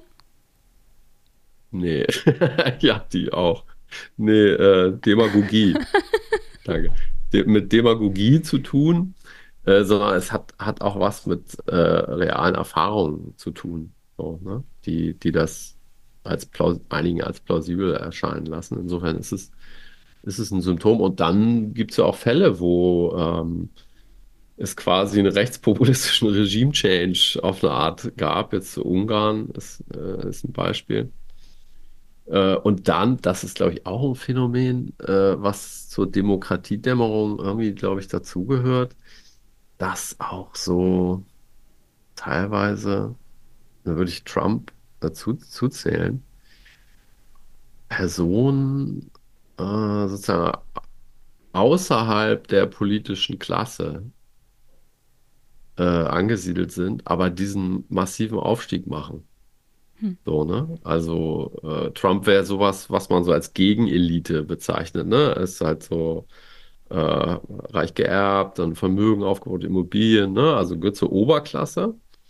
So, aber er gehörte eigentlich, soweit ich das sehen kann, nie zur, zur politischen Klasse der USA, ne? So. War da immer, wurde belächelt, Außenseiter, so. Und das wäre eigentlich so eine typische Figur einer Gegenelite, so, ne? Und ähm, das ist, glaube ich, auch, auch so ein Aspekt dieser, warum das ein, ein Symptom von Demokratiedämmerung ist. Mhm. Dass sich da in diesem Kontext so Gegeneliten äh, bilden können, ne? Die sich so auch als, als Antisystem-Opposition auch verstehen, ne? Und eben nicht äh, äh, äh, ins System dann integriert äh, werden könnten. Gut, gibt auch wahrscheinlich Beispiele, wo das so ist, wo sie ins System dann integriert werden. Ähm, Oder ja, es wird jedenfalls versucht. Aber das, das ist ja das Interessante Mhm. an Donald Trump. Vor allem, Mhm. also es gibt da diese äh, Sendung The Circus ist jetzt mittlerweile äh, beendet. Mhm. Aber die erste Staffel war im Jahr 2015, 16 und die haben so den Wahlkampf 2015, 16 dann mit begleitet bis zur Wahl von Donald Trump. Und ähm, Mhm. vor allem in der letzten Folge wurde dann ganz, ganz deutlich, dass die Wählerinnen und Wähler von Donald Trump besonders davon angesprochen waren, weil er so ein Außenseiter, ein politischer Elitenaußenseiter war. Ja. Also sie haben jemanden Ja. gewählt, der ähm, an sich eine Handgranate ins politische Establishment bedeutet und alles in die Luft jagen sollte, weil das der Status quo für sie nicht mehr funktioniert hat. Und alles ist besser als das, was Mhm. der Status quo darstellte. Also Handgranate ins System und mal sehen, was passiert. Dass das, ähm, Ja, ich ja. meine, da moralisiere ich jetzt mal ein bisschen, dass das natürlich am Ende des Tages keine Lösung ist. Wissen, glaube ich, die meisten. Aber das war so die Herangehensweise. Also man denkt sich, dann fliegt alles in die Luft, wir machen Revo Revolution, aber scheiß drauf. Das funktioniert Mhm. aktuell, wie es funktioniert, nicht mehr für mich. Und ich weiß nicht mehr, also Mhm. Reform und so, wir haben alles mitgemacht. Teilweise haben ja die Wähler von Trump auch Obama gewählt, äh, mit dieser Ja. Hoffnung auf Hope and Change. Und auch das ist ja nicht eingetroffen. Und dann ist sozusagen 180-Grad-Wende zum, äh, zur, Mhm. ähm, zur Granate auf zwei Beinen gegen das Establishment Donald Trump gewesen. Wobei das Mhm. natürlich in Ja, den USA im politischen System viel, viel einfacher ist, so diese 180-Grad-Wenden auch zu machen. Also ich würde zustimmen, aber ähm, das trifft sich ja nur ein Teil, ne? Der, der, der Ja, Wählerschaft. ja natürlich. äh, Dieses, Wählerschaft äh, ist ähm, nicht homogen, ja. Also da gibt es auch verschiedene Mhm. äh, Ja. Wählerinnen und Wähler. Hm. Naja, aber ja, ich würde auch, würd auch denken, dass das ein wichtiger, wichtiger Aspekt ist. Äh, und dann, was, glaube ich, da auch eine große Rolle spielt, ist ja so ein äh, Element der Schadenfreude, ne? Also äh, Ja, ja, da, ja, dass so absolut. Ich kann Figuren es jetzt schon äh, wie nachvollziehen. der für Schnapp, Schnappatmung äh, sorgen im Kommentariat, sag ich mal, äh, äh, unter linksliberalen Professoren und so, ne? Das sieht man dann mit Schadenfreude. Ja. Das, das spielt, glaube ich, auch eine, äh, gewisse Rolle. Und dann, was du äh, gesagt hast, ist, glaube ich, jetzt für den Fall da bei, bei Trump zumindest der ersten Wahl. Hm. Äh, ähm, also der, die jetzt kommt, weiß ich nicht, ne? Aber als Ja, er gewählt jetzt ist wieder neu. Ich Äh, meinte ja deswegen extra nur 2016. Ja. Ja, genau. Also, dass, dass dieses ähm, äh, versuchen wir es mal. Mal gucken, was passiert, wenn, wenn eine Abrissbirne kommt oder irgendwie ein schräger Typ so. Ich glaube, das spielt auch eine Rolle, ne? Und das würde ich auch denken, äh, hat zu tun mit einem, äh, das wäre jetzt auch ein bisschen der Link zur Demokratiedämmerung, ne? Abnehmenden Vertrauen darin äh, oder dazu, dass die demokratischen Institutionen, Verfahren, Parteien und ne, also der ab, gewohnte Apparat gewissermaßen äh, lernfähig ist, ne? Sich selbst reformiert, ähm, auf Probleme reagieren kann, so dass, dass das abnimmt, ne? Also dass, dass das als ein System wahrgenommen wird, was äh, eben erschüttert werden muss. Äh, Damit sie mal aufwachen. Eben- also mal an, mal richtig Ja, durchschütteln und ja. mal sehen, ähm, vielleicht Ja. lernt das ja. Ja. Ähm, kommen wir mal zu dem Buch an sich. Also, wie ich das so verstehe, ist es im Prinzip zwei große Teile. Die Beschreibung der Demokratie in der Krise und warum. Und dann ähm, die Beschreibung der Krise der Demokratietheorie. mhm. Aber bevor wir dazu kommen, also warum hast du das Buch geschrieben? Und wo kommt der Titel Demokratiedämmerung her? Ja, warum habe ich das geschrieben? Äh, weil mh, das ja voraus, na, ist keine Voraussetzung, aber es ist halt im deutschen Hochschulsystem eben diese Habilitation gibt, äh, als eine gewissermaßen zweite Qualifikationsarbeit, äh, ne, für das Fach. Also wenn du äh, diese äh, ähm, Lehrbefugnis äh, haben willst, ne, dann brauchst du eine Habilitation. So, und das ist im Theoriebereich häufig noch ein Buch. Ähm, bei einigen nicht mehr, die schreiben dann ganz viele Aufsätze und so. Aber es gibt auch immer noch relativ häufig das, das Buch als diese Qualifikation, das fürs das Fach vertreten zu dürfen, lehren zu dürfen. Das war äh, der institutionelle Anlass gewissermaßen. Und ähm, inhaltlich ist es so, dass ich schon länger mit so Demokratiediagnostik, Demokratieforschung, äh, Demokratietheorie mich befasse. Ähm, und irgendwann, ja, wie soll ich sagen, ein bisschen erschöpft, ermattet und äh, genervt auch war. So. Genervt, äh, erschöpft von was? Naja, also ähm, dass der aktuelle demokratietheoretische Diskurs ganz viele Lösungsvorschläge macht, wie man die Demokratie jetzt verbessern kann, was für neue Institutionen man erfinden kann, äh, um denn diese ganzen äh, Krisenphänomene oder Probleme der Demokratie jetzt zu lösen. Ne? Weil man muss, man muss dazu sagen, dass ähm, sich der Krisendiskurs in der äh, Politikwissenschaft und vor allem Demokratietheorie in den letzten, eigentlich so seit der Finanzkrise, würde ich sagen, ne, 2007, seitdem sehr intensiviert hat. Ne? Also da sind sehr viele ähm, Problemdiagnosen, was alles mit äh, der Demokratie nicht stimmt, äh, ist sie in der Krise oder nicht, ähm, äh, Texte erschienen. So, also das hat ganz massiv zugenommen. Äh, also es gab ein verbreitetes Unbehagen, ne? Also es stimmt irgendwas nicht. So, und das hat sich ausgeweitet, so würde ich sagen. Ne? Also jetzt äh, zum Beispiel Wolfgang Merkel, der für mich so ein Vertreter ist, ich sag mal, dieser äh, vergleichenden Demokratieforschung, Großer Mann. der auch. Der war äh, auch schon zwei Stunden hier. Ich habe ihn ja. in Berlin besucht. ja, Ähm, ich ja. stelle die Folge nochmal in die Shownotes. Jeder, der es noch nicht gesehen oder gehört hat, sollte sich Mhm. das unbedingt angucken. Ich bin großer Fan von seinem Der- letzten Buch, das er geschrieben hat, äh, Demokratie im Zwielicht. Mhm. Ja, ja, genau. Und, ne, und äh, daran kann man es festmachen. Also der war nie unkritisch. Ne? Der hat äh, häufig, kommt ja auch aus einer sozialdemokratischen Richtung, ne, gesagt, also es gibt so Repräsentationsprobleme, die Unterklassen kommen nicht zur Geltung, über deren Interessen wird hinweggegangen, so. Aber im Großen und Ganzen läuft so, ne? Und jetzt, da kann man jetzt, denke ich, beobachten, dass sich bei dem das auch eintrübt, ne? Also äh, der würde auch nie sagen, die Demokratie ist in der Krise, das ist dem dann zu äh, pauschal und so. Aber da hat sich das auch ganz schön eingetrübt, äh, würde ich sagen, ne? Seine Problemdiagnose und auch die Auswege. Also ich lese das Buch auch gerade. Und ähm, äh, welche Wege findet man denn daraus, dass sich, wie er dann sagt, ne, wir haben mittlerweile eine Zweidrittel Demokratie, also ein Drittel ist sozusagen ausgestiegen. Äh, An anderen Stellen spricht er von Oligarchisierung der Politik. äh, So, ne? Also wa- was kann man da eigentlich machen? So, und da äh, kommt in der Regel nicht so viel.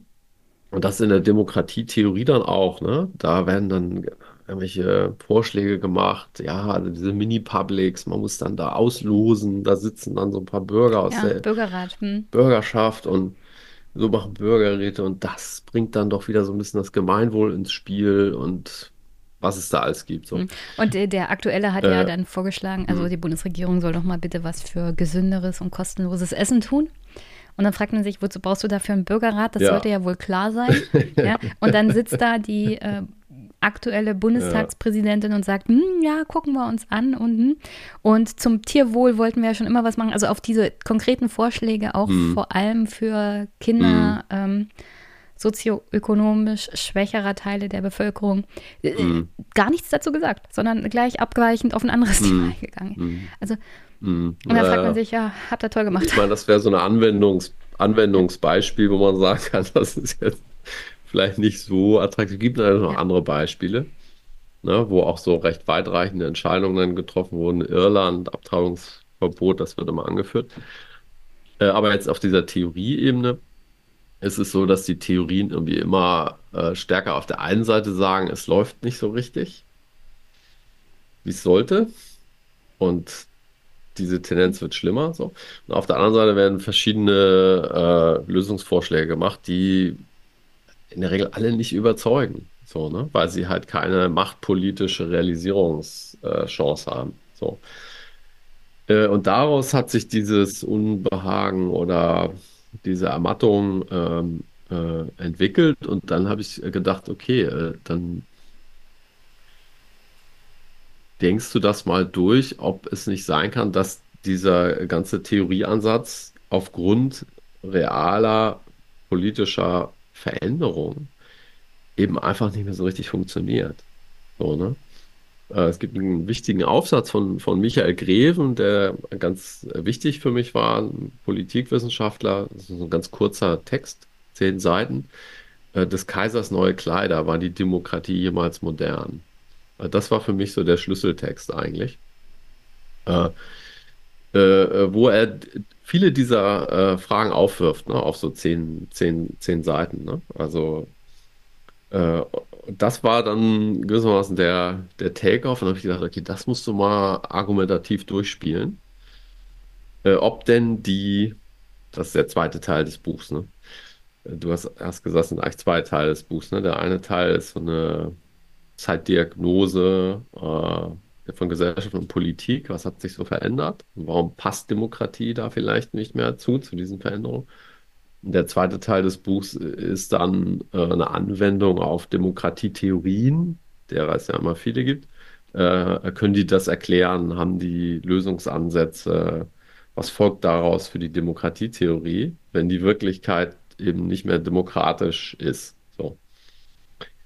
Ähm, und äh, äh, ja, das habe ich dann so, so durchgespielt und bin eigentlich zu dem Ergebnis gekommen, dass die Bandbreite der Demokratietheorien, die es gibt, äh, eigentlich so gut wie alle nicht mehr so richtig funktionieren. Ne? Die können in der Regel nicht plausibel machen, warum unsere politischen Regime, die wir haben, noch als vollgültige Demokratien gelten können. Ne? Und das, die, Sachen, die sie in der Theorie vorschlagen, also ne, bei Habermas, wir brauchen vernünftige Deliberation, das klang bei dir auch so ein bisschen an, ne? Äh, oder bei Move, äh, wir brauchen eine Konfrontation zweier politischer Ordnungsvorstellungen äh, und so weiter. Das finden die in der Wirklichkeit nicht wieder. Ja, Theorie die und Theorien Praxis werden damit haben mittlerweile kaum noch Überschneidungspunkte. Richtig. Also wa was noch passt, äh, ist die Minimaltheorie, die sagt, naja, wir haben, du bist ja auch eingestiegen, äh, wir haben Wahlen. Ne? Also Demokratie ist, glaube ich, Pravorsky äh, äh, kürzeste Demokratie. Demokratie ist, wenn Parteien Wahlen verlieren. Und gemeint ist nicht immer dieselben Parteien. so, ne? Sondern das wechselt sich auch mal ab. Es gibt also einen politischen äh, Wettbewerb, der entscheidungsoffen ist. Äh, das passt irgendwie noch, okay, würde ich zugestehen.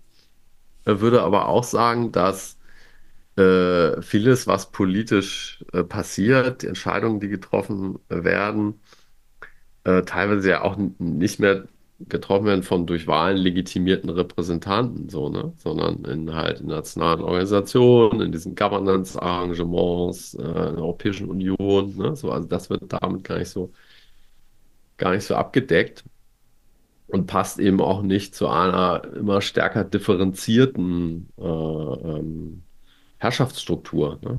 so, wo es halt nicht die eine Zentralregierung äh, gibt. Ähm, Jetzt habe ich sehr bevor lange geredet. bevor wir und, vielleicht noch ein äh, bisschen ein ins Detail kommen zur Kritik an der hm. aktuellen hm. Demokratietheorie.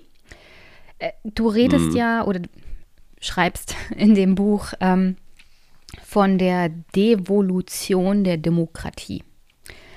Vielleicht kannst du mal kurz zusammenfassen, warum funktioniert denn die vor allem liberale Demokratie aktuell nicht mehr so gut? Und wenn du zu dem Teil mhm. kommst, Ende demokratischen Kapitalismus, unterbreche ich dich, denn mhm. dazu habe ich nochmal eine extra Frage. Mhm. mhm. Okay, also ich mache es mal äh, ganz kurz, weil wenn es interessiert. Im Detail äh, könnt ihr es natürlich bitte lesen, ja. Das Buch kaufen. genau. Ähm, ja, also Ausgangspunkt ist eben dieser geniale Greventext, ne? äh, der äh, im Prinzip sagt, ähm, kann es sein, dass Demokratie äh, anachronistisch wird, ne? also äh, äh, ein Relikt der Vergangenheit. Ne? So, äh, weil die typische äh, Auffassung, ähm, und ich denke, die ist in der Politikwissenschaft verbreitet, auch in der Öffentlichkeit, ne, ist, dass Demokratie ist was sehr Modernes. Ne? So, äh, da geht es um Freiheit, Selbstbestimmung und das passt zur modernen Gesellschaft, ne? Die ist offen und so. Ja, da kam, da kam äh, mir immer gleich der Gedanke, mh. naja, will er mir sagen, dass moderne Gesellschaft Demokratie gar nicht mehr kann? Genau, das ist die Idee, ne? Also, wobei moderne Gesellschaft, das ist auch ein Punkt, den der Greven macht und den ich da übernehme von ihm. Äh, moderne Gesellschaft ist eben nicht statisch, sondern es ist ein Prozess, ne? Es ist Modernisierung als, als Prozess. Das heißt, moderne Gesellschaft bleibt nicht, wie sie ist, sondern verändert sich. Ne? Hat so einen, sozusagen, wenn man so will, einen Evolutionsprozess. Äh, äh, ist auch bei Luhmann äh, ein wichtiger Punkt. Ne? Und diese alte Modernisierungstheorie, so bei Talcott Parsons etwa, das ist einer der wichtigsten äh, Soziologen des 20. Jahrhunderts, äh, da ist so die Idee, moderne Gesellschaft ähm, ist so äh, funktional unterteilt. Ne? Es gibt so die Wirtschaft, Kultur und so weiter. Ähm, und Demokratie hat da eine bestimmte Funktion. Die ist Teil dieses Pakets der modernen Gesellschaft. Ne? Also in der Wirtschaft, ähm, äh, in der Kultur, ähm, in der Kunst und in der Politik werden so bestimmte Logiken, die ergänzen sich. Und Demokratie passt halt sehr gut zur modernen Gesellschaft, ne? weil sie irgendwie Probleme lösen kann, weil sie offener ist und weil sie Massenlegitimation ähm, erzeugt, ne? so die Leute einbindet. Also die, die Detailargumentation habe ich jetzt nicht mehr drauf, aber das ist so die Grundidee. Und ich glaube, dass das auch äh, so ein abgesunkenes Theoriegut ist, was so im allgemeinen Bewusstsein lange war. Ne? Demokratie passt zur Moderne. Es kann jetzt aber sein, dass äh, die Modernisierung einfach voranschreitet, sich die Gesellschaft so verändert, dass eben Demokratie nicht mehr dazu passt. Das ist so die Idee. Und das versuche ich so ein bisschen durchzuspielen. Ne? Gibt auch noch andere Autoren, äh, die so in diese Richtung gehen. Davon gehe ich aus und das versuche ich dann im Buch durchzuspielen ne? und sage, ja, welche Tendenzen haben wir denn äh, in der gesellschaftlichen Entwicklung? Und das eine ist eben eine äh, Zunahme von Politisierung, hatten wir auch schon das Thema. Alles, äh, nicht alles ist politisch, aber vieles und immer mehr. Äh, und das trifft eben auch die äh, demokratischen Verfahren, die werden auch politisiert, ne? So, und büßen dadurch ihre, die bei Parsons auch so wichtig war, legitimationsspendende Kraft ein, ne? dass sie kollektiv verbindliche Entscheidungen äh, absichern, legitimieren und so eine Herrschaft auf Zeit mit relativem Entscheidungsspielraum ermöglichen. Das bei der Politisierung. Äh, dann, das ist ein wichtiger Aspekt von äh, Modernisierung, bei Luhmann auch ganz wichtig, eine Differenzierung. Ne? Also es gibt eine Zunahme an Differenzierung in der Gesellschaft. Und das gibt es eben auch in der Politik. Die wird auch differenzierter, ne? Mehr und mehr Akteure, mehr und mehr Ebenen, mehr und mehr Arenen. Also, ähm, und dadurch wird Politik komplexer. So, also man braucht mehr und mehr Informationen, um überhaupt zu verstehen, was so ungefähr ab, abgeht, was so passiert.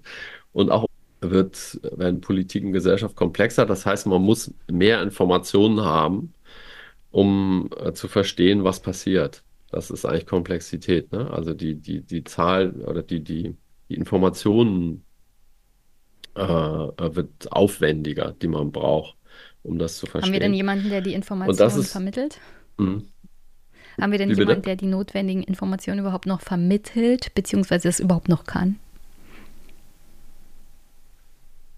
Hm, Ja, das gibt's schon. Das gibt's schon, ne? Ähm, klar, also gibt ja äh, Institutionen dafür, ne? Journalismus, ähm, äh, Hochschulen, Wissenschaft, äh, das, das gibt's, gibt's ja alles.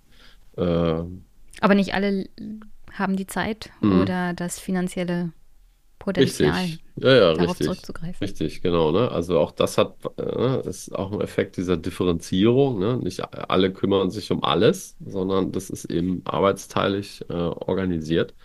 Das ist aber für Demokratie eben äh, ein potenzielles Problem, weil da eben diese Arbeitsteilungslogik begrenzt greift. Ne? Natürlich gibt es irgendwie Herrschaftspersonal, was die öffentlichen Angelegenheiten äh, regelt, aber die letzte Legitimationsinstanz ist ja die Bürgerschaft, ne? Also das Prinzip der Volkssouveränität. Deshalb ist es in der Demokratie so, dass die Abläufe, Prozesse, Institutionen, aber auch die Inhalte von Politik vom Normalbürger verstanden äh, äh, können werden müssen. Ne? So, also das ist, das ist hier der entscheidende Punkt. Und das ist, wird durch diese Komplexitätszunahme zusehends äh, schwierig. Ne? Und ähm, ja, der dritte Aspekt, äh, das ist auch so eine äh, Tendenz, die auch mit dieser Differenzierung zusammenhängt, ne?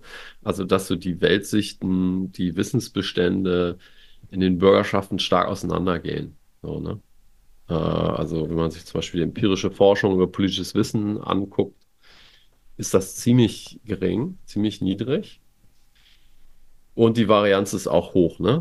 So, also es gibt äh, eine starke Vari Wissensvarianz und äh, es ballt sich an der Spitze der sozialen Hierarchie, ne? Das politische Wissen. Auch das ist mit Demokratie eigentlich nicht vereinbar, sondern gibt es eine gewisse Erwartung, ich sag mal, einer Waffengleichheit mit Blick auch auf politisches Wissen, ne? Dass Bürgerschaft eigentlich in der Breite wissen muss, was passiert.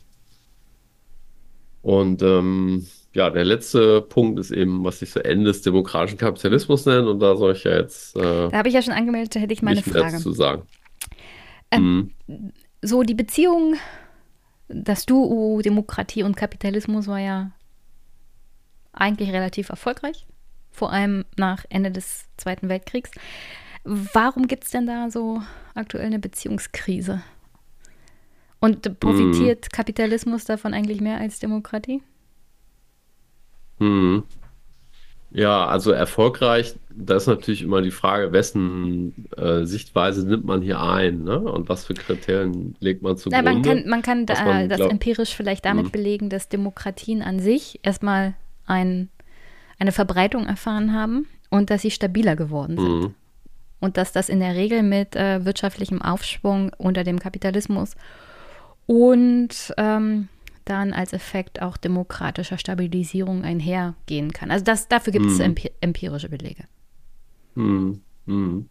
Ja, ja, würde Also würd mindestens auch, bis in die auch 70er so hinein. sehen. Ja, würde ich, würde ich auch, auch so sehen.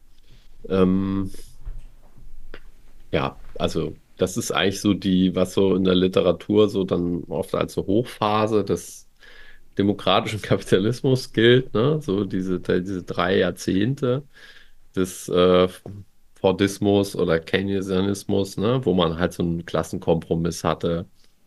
Äh, die Arbeiterschaft, die Löhne stiegen, es gab eine gewisse Arbeitsplatzsicherheit, auch eine gewisse Verhandlungsmacht auf Seiten der äh, Arbeit. Ähm, es hat so Kompromisscharakter, also man bringt halt ein demokratisches Gleichheitsversprechen zusammen mit dem kapitalistischen System von Herrschaft und, und Ausbeutung, Profitmacherei und profitiert aber eben auch von den Pro Produktivitätszuwächsen, äh, die mit Kapitalismus ja auch ein, einhergehen. Ähm, so, also ich meine, auch da ist, glaube ich, nicht alles Gold, was glänzt oder was man in der Rückschau äh, vielleicht dann auch manchmal idealisiert. So, das hat ja teilweise auch Tauschcharakter, ne? Also, dass äh, in der Industrie äußerst harte, abstumpfende Tätigkeiten, die aufreibend waren, äh, in Kauf genommen wurden äh, im Tausch gegen Konsum. Ähm, und äh, so eine gewisse positive Zukunftserwartung. Ne? Meine Kinder haben es dann mal besser als, als ich. So, ne? Also das ist auch ein wesentlicher Teil davon. Ich will das gar nicht idealisieren. Ähm, aber es war recht stabil, es hat gut funktioniert, es war, hatte Kompromisscharakter und es hat sicher auch in unterschiedlichen Ländern gibt es natürlich sehr viele unterschiedliche Formen, in denen der Kapitalismus da politisch organisiert worden ist auch positive Aspekte, die man vielleicht heute wieder bräuchte. So. Aber das geht eben, würde ich sagen, zu Ende. Ne? Also der demokratische Kapitalismus geht am Ende entgegen und das ist für die Demokratie äh, fatal, weil das ein Legitimations ähm, äh, ja, Legitimationsinstitution auch gewesen ist, ne? diese Art politische Ökonomie. Jetzt war eine Frage, woran liegt das? Also wir hatten, wir, wir, wir können das ähm, ja auch immer ganz gut mit Ostdeutschland vergleichen, wo mm. es diesen Effekt mm. zwischen äh, positivem Erlebnis des Kapitalismus bezüglich auch wirtschaftlichem Aufstieg mm. und gleichzeitiger Einführung der Demokratie nicht gab. Also man erlebte die -hmm. Einführung der mhm. Demokratie und dann einen wirtschaftlichen Absturz. Und teilweise halt auch äh, die Flucht der jüngeren Bevölkerung in den Westen. Ähm, und die mhm. Effekte davon nach 30 Jahren sieht man jetzt halt teilweise auch bei der AfD. Die Wahlergebnisse und mhm. Umfragewerte der AfD hat auch da viele, viele Väter und Mütter.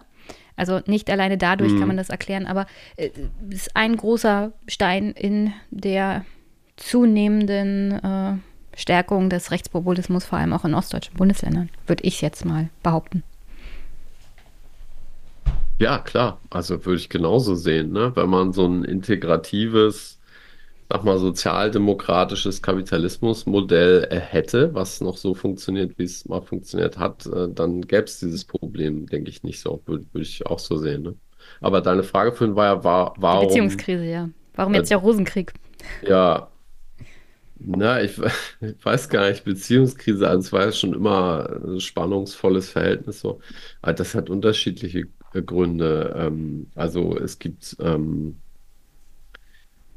denke ich, wirtschaftliche Gründe, ne? dass so durch äh, ähm, Rationalisierungsprozesse, durch ähm, globalen, globale Schwerpunktverschiebung, ähm, gewisse ähm, Standorte stärker unter Druck geraten, die Kapitalseite dadurch äh, an Macht äh, gewinnt. Äh, es hat vielleicht auch Kultur, gibt vielleicht auch kulturelle Gründe, ähm, äh, dass eben bestimmte kulturelle Institutionen, Praktiken, Ideen äh, nicht mehr so da sind, die eben diese stärker auf Integration, auf Solidarität abzielenden Aspekte ähm, ähm, ja nicht mehr so die sind halt im Schwinden begriffen, ne? Also halt, äh, das ist ja auch Teil dieser, dieser sogenannten neoliberalen Revolution, ne? Stärkerer Fokus auf äh, persönliches Fortkommen, äh, weniger soziale Sozialbindung, ähm, eine auch soziokulturelle Rechtfertigung von großen Vermögens- und auch Einkommensdifferenzen. Ne? Das hat ja auch, ist auch ein kultureller Aspekt. Ne? Was gilt als äh, legitim und was nicht? Und wenn man sich das historisch anguckt, äh, was teilweise für, für hohe äh, Steuern in, in manchen Situ äh, äh, historischen Situationen bestanden, für hohe Einkommen. Ne? Ja, an der Stelle ähm, ein Verweis auf das Buch von Herrn Brüggen. Mhm. Der hat ja mhm. über 1000 Seiten über Steuergeschichte, ähm, angloamerikanischer mhm. Bereich, aber auch deutscher mhm. Bereich geschrieben. Also mhm. vom Kaiserreich bis fast in die Gegenwart. Und da werden ganz, ganz mhm. interessante Sachen mal analysiert, vor allem 98 Prozent Vermögensabgabe in den USA während des Ersten Weltkrieges und solche Späßchen. Also sehr, sehr interessant an der Stelle, sehr zu empfehlen. Ich stelle es auch in die Shownotes. Mhm, mhm. Ja, also da würde ich eben sagen, das hat auch eine soziokulturelle Dimension, sowas, ne? Also, äh, wie rechtfertigen sich äh, ähm, solche Unterschiede äh, im Einkommen, im Lohn, in Steuerhöhe und so und so weiter, ne? Also da hat, denke ich, auch so ein soziokultureller Wandel äh, stattgefunden. Und dann drittens hat das politische Gründe, ne? Also dass das äh, eben ja nochmal politische Macht ähm, anders verteilt ist. Stichwort äh, Schwäche der Gewerkschaften, der politischen Organisation, der, der Arbeitsseite, das spielt eine Rolle. Es hat auch was zu tun, denke ich, mit so, ähm, ja, ähm, wie soll man das sagen? Also so, so einer politischen Dynamik, ne? Also in, in dem, in dem Moment, wo eben, äh, äh, ich sag mal, arbeitende Klassen, Unterklassen nicht mehr so gut repräsentiert sind im politischen System, nicht mehr so zur Geltung kommen, äh, äh, dann, dann entsteht ein bisschen so eine Negativspirale, ne? Also, dass sozusagen die, die gut repräsentiert sind, äh, die gut vernetzt sind, die einflussreich sind, ihren politischen Machtzugewinn nutzen, um das auf Dauer zu stellen. So, ne? Also, ich habe da auch bei, von Armin Schäfer und Lea Elsässer und Anja Hense äh, so eine Studie, die haben, haben das äh, nachgebaut, was da in den USA äh, gemacht worden ist, ne? Geguckt, ähm, äh, wie politische Entscheidungen äh, zusammenhängen mit Präferenzen in den unterschiedlichen, ich sag mal, Etagen der Gesellschaftshierarchie. Und äh, das Ergebnis ist, dass äh, die Oberklassen, ich stelle das jetzt wahrscheinlich sehr vereinfacht dar, aber die Oberklassen gewissermaßen Veto äh, de facto haben, ne? Weil politische Entscheidungen nur dann zustande kommen, äh, äh, wenn die Oberklassen zustimmen. Ne? Wenn die politische Maßnahmen ablehnen, dann werden die in der Regel nicht durchgesetzt. Ne? Also da gibt es sozusagen so einen Oberklassen-Bias. Äh, das ist, denke ich, ein, hm, auch ein ganz wichtiger Grund, ne? Warum der demokratische Kapitalismus, was ja eigentlich auch eine paradoxe Formel ist, aber wir haben ja eben darüber diskutiert, was gemeint ist, nicht mehr wirklich äh, funktioniert. So. Und das schlägt sich auch entsprechend in Erwartungen äh, nieder, ne? Also, dass so die Zukunftserwartungen eines großen Teils der Bevölkerung, jetzt auch in sozioökonomischer Hinsicht, nicht, nicht gut sind. Ne? Ich würde vorschlagen, für alle Hörerinnen und Hörer, für Details, auch was jetzt zum Mhm. Beispiel das Thema Bruchstellen der Demokratie angeht oder was du empfehlst der Demokratie, was man jetzt tun kann, Mhm. das Buch zu lesen. Ähm, Mhm. weil wir müssen ja hier nicht alles spoilern. Nee, und ich bin ja auch rhetorisch äh, nicht so gut und verhaspel mich und verlaufe Aber mich hast, du hast eine argumentativ, sehr aber in ruhige Art. Schriftform, Du hast da eine bin sehr, ich. sehr ruhige Art. Hm, Das ähm, äh, kommt ganz gut rüber.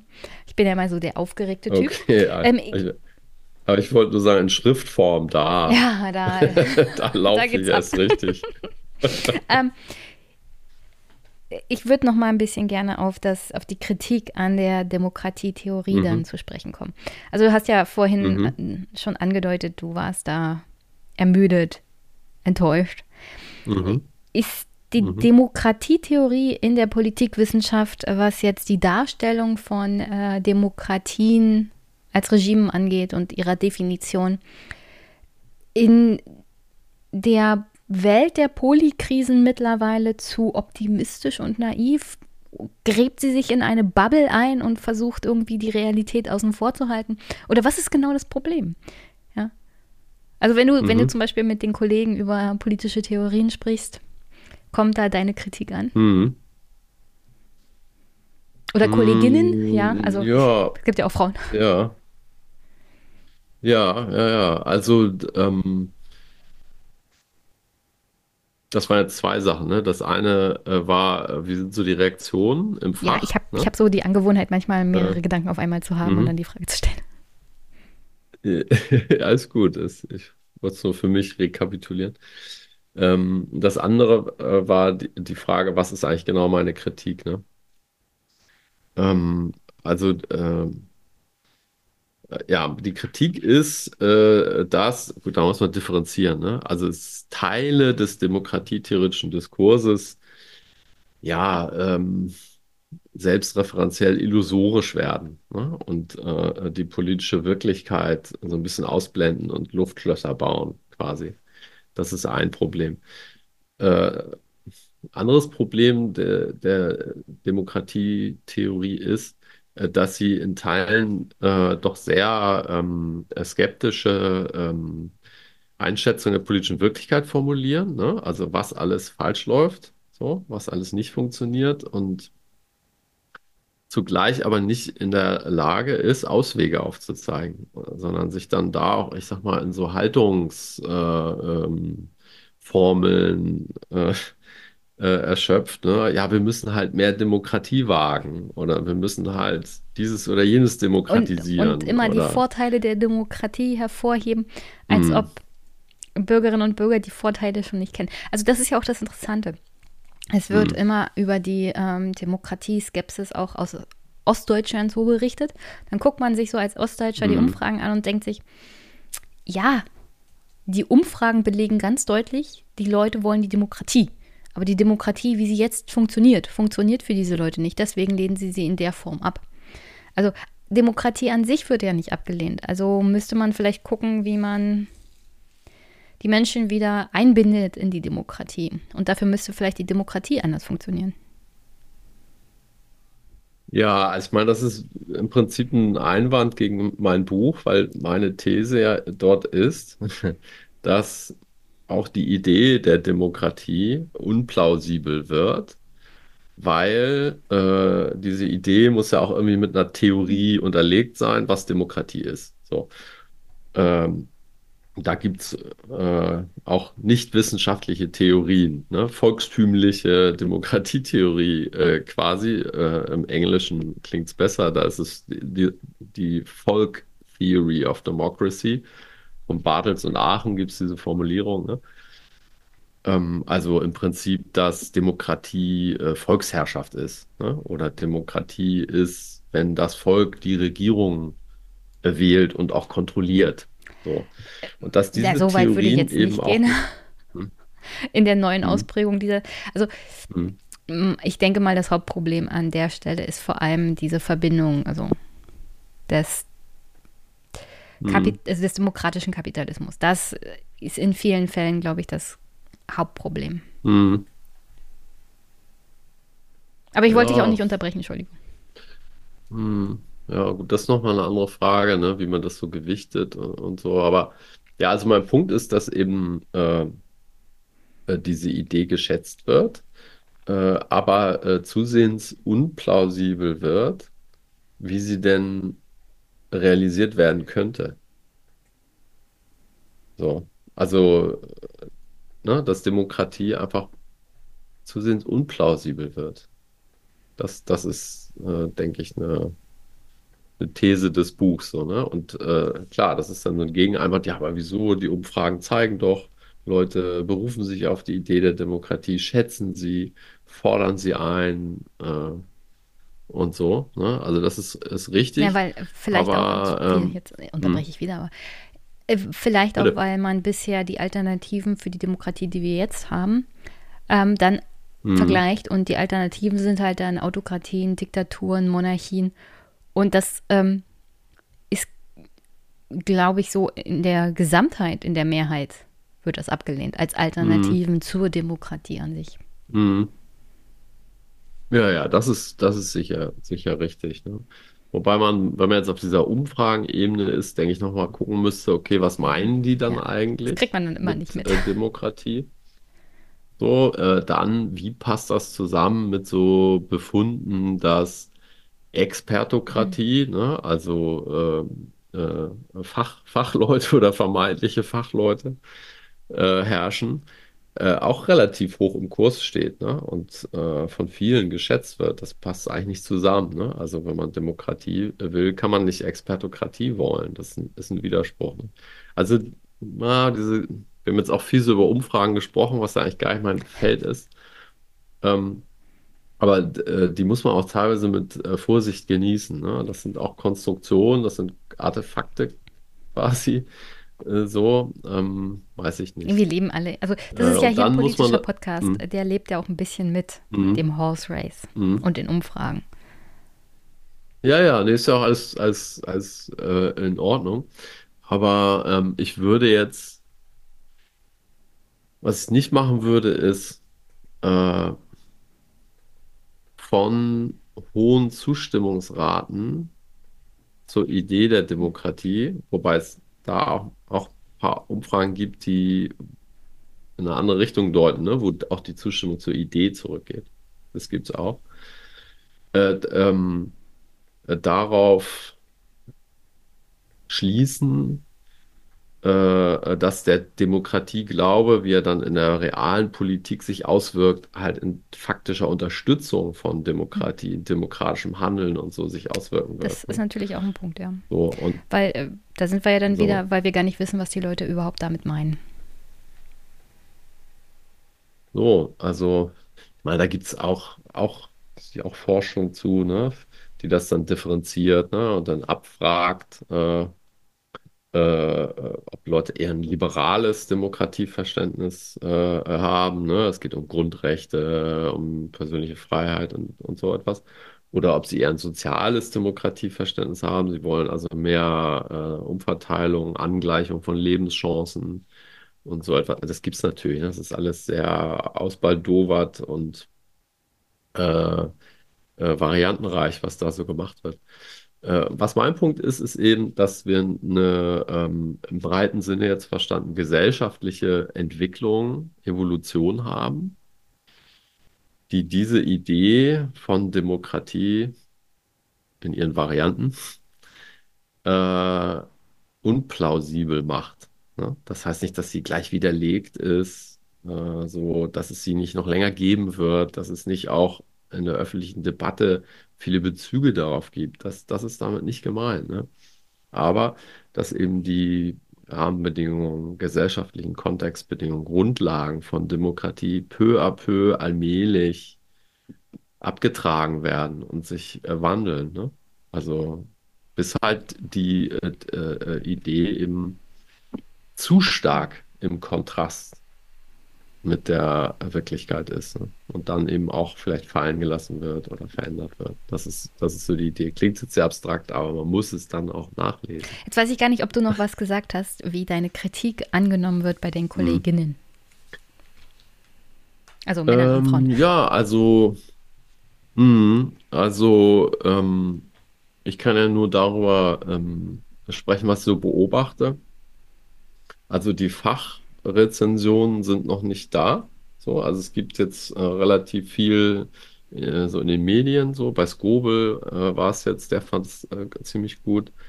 Äh, dann in der Zeit war, war ja eine äh, positive Rezension jetzt im Falter, glaube ich auch. Also so, das ist recht positiv. Die Fachrezensionen ko kommen erst. So, ne? Wissenschaft braucht immer ein bisschen mehr Zeit. Äh, wa was ich ähm, gemacht habe, ich bin so ein bisschen auf Tour gegangen bei Tagungen äh, und habe so die Thesen auf vielen Tagungen äh, so präsentiert. Und da würde ich sagen, äh, war jetzt niemand gelangweilt, der Großteil war sehr interessiert. Äh, und die Reaktionen reichen von äh, endlich sagt's mal jemand ähm, äh, bis hin zu äh, sehe ich alles ganz anders. So, Gibt es aber da einen ja, generationellen Cleavage? Also, nee, nee, also sind die nee, Älteren sozusagen eher dagegen und die Jüngeren sagen, yay. Nee. nö, nö, das kann man gar nicht sagen. Nö, nö, also das ist, äh, nee, ich habe überhaupt keine Muster. Äh, Muster entdeckt. Was, was die Arbeit jetzt aus dieser fachlichen Perspektive vielleicht so ganz interessant macht, ist, äh, dass es ähm, ja äh, ein ja, Angriff klingt so politisch. Also es ist halt eine Kritik, ne? Es ist eine Kritik äh, einer wichtigen Forschungsrichtung, auf die sich ganz viele in der Politikwissenschaft, aber eben auch in der anderen Sozialwissenschaften beziehen, ne? So Demokratieforschung, Demokratietheorie, das ist äh, recht verbreitet, wichtig und das macht es dann interessant, ne? Wenn so etwas kritisiert wird und gesagt wird, äh, das überzeugt nicht, nicht mehr, was ihr da macht. Das klingt ja auch alles ein bisschen, also ich bin mir ziemlich sicher, der ein oder andere Hörer denkt, uff, das ist jetzt aber ein ganz spezielles Thema in der Politikwissenschaft. Mhm. Ähm, mhm. Aber ich finde es halt ganz interessant, ist weil äh, Wissenschaft lebt ja auch von Diskurs und Selbstkritik in der Wissenschaft. Mhm. Und äh, das mhm. gilt genauso in der Politikwissenschaft, in der politischen Theorie wie überall anders. Außer vielleicht in der Physik. ähm, bei den Naturwissenschaften ist es ja immer so eine Sache, da kann man nicht viel revolutionieren. Bis einer entdeckt, dass mit der Gravitation oh. funktioniert vielleicht doch nicht so, wie wir es uns gedacht haben. Aber, mhm. aber ja, ähm, ein bisschen Bewegung, ein bisschen frischer Wind tut ganz gut. Ich habe am Anfang deines Buches etwas gelesen, womit ich jetzt im Großen und Ganzen auch enden möchte. Da kommt ein Zitat von mhm. Hegel, ja, und das lese ich mal vor. Mhm. Wenn die Philosophie ihr Grau in Grau malt, dann ist eine Gestalt des Lebens alt geworden. Und mit Grau in Grau lässt sich nicht verjüngern, sondern nur erkennen. Die Eule der Minerva beginnt erst mit der Einbrechung, einbrechenden Dämmerung ihren Flug.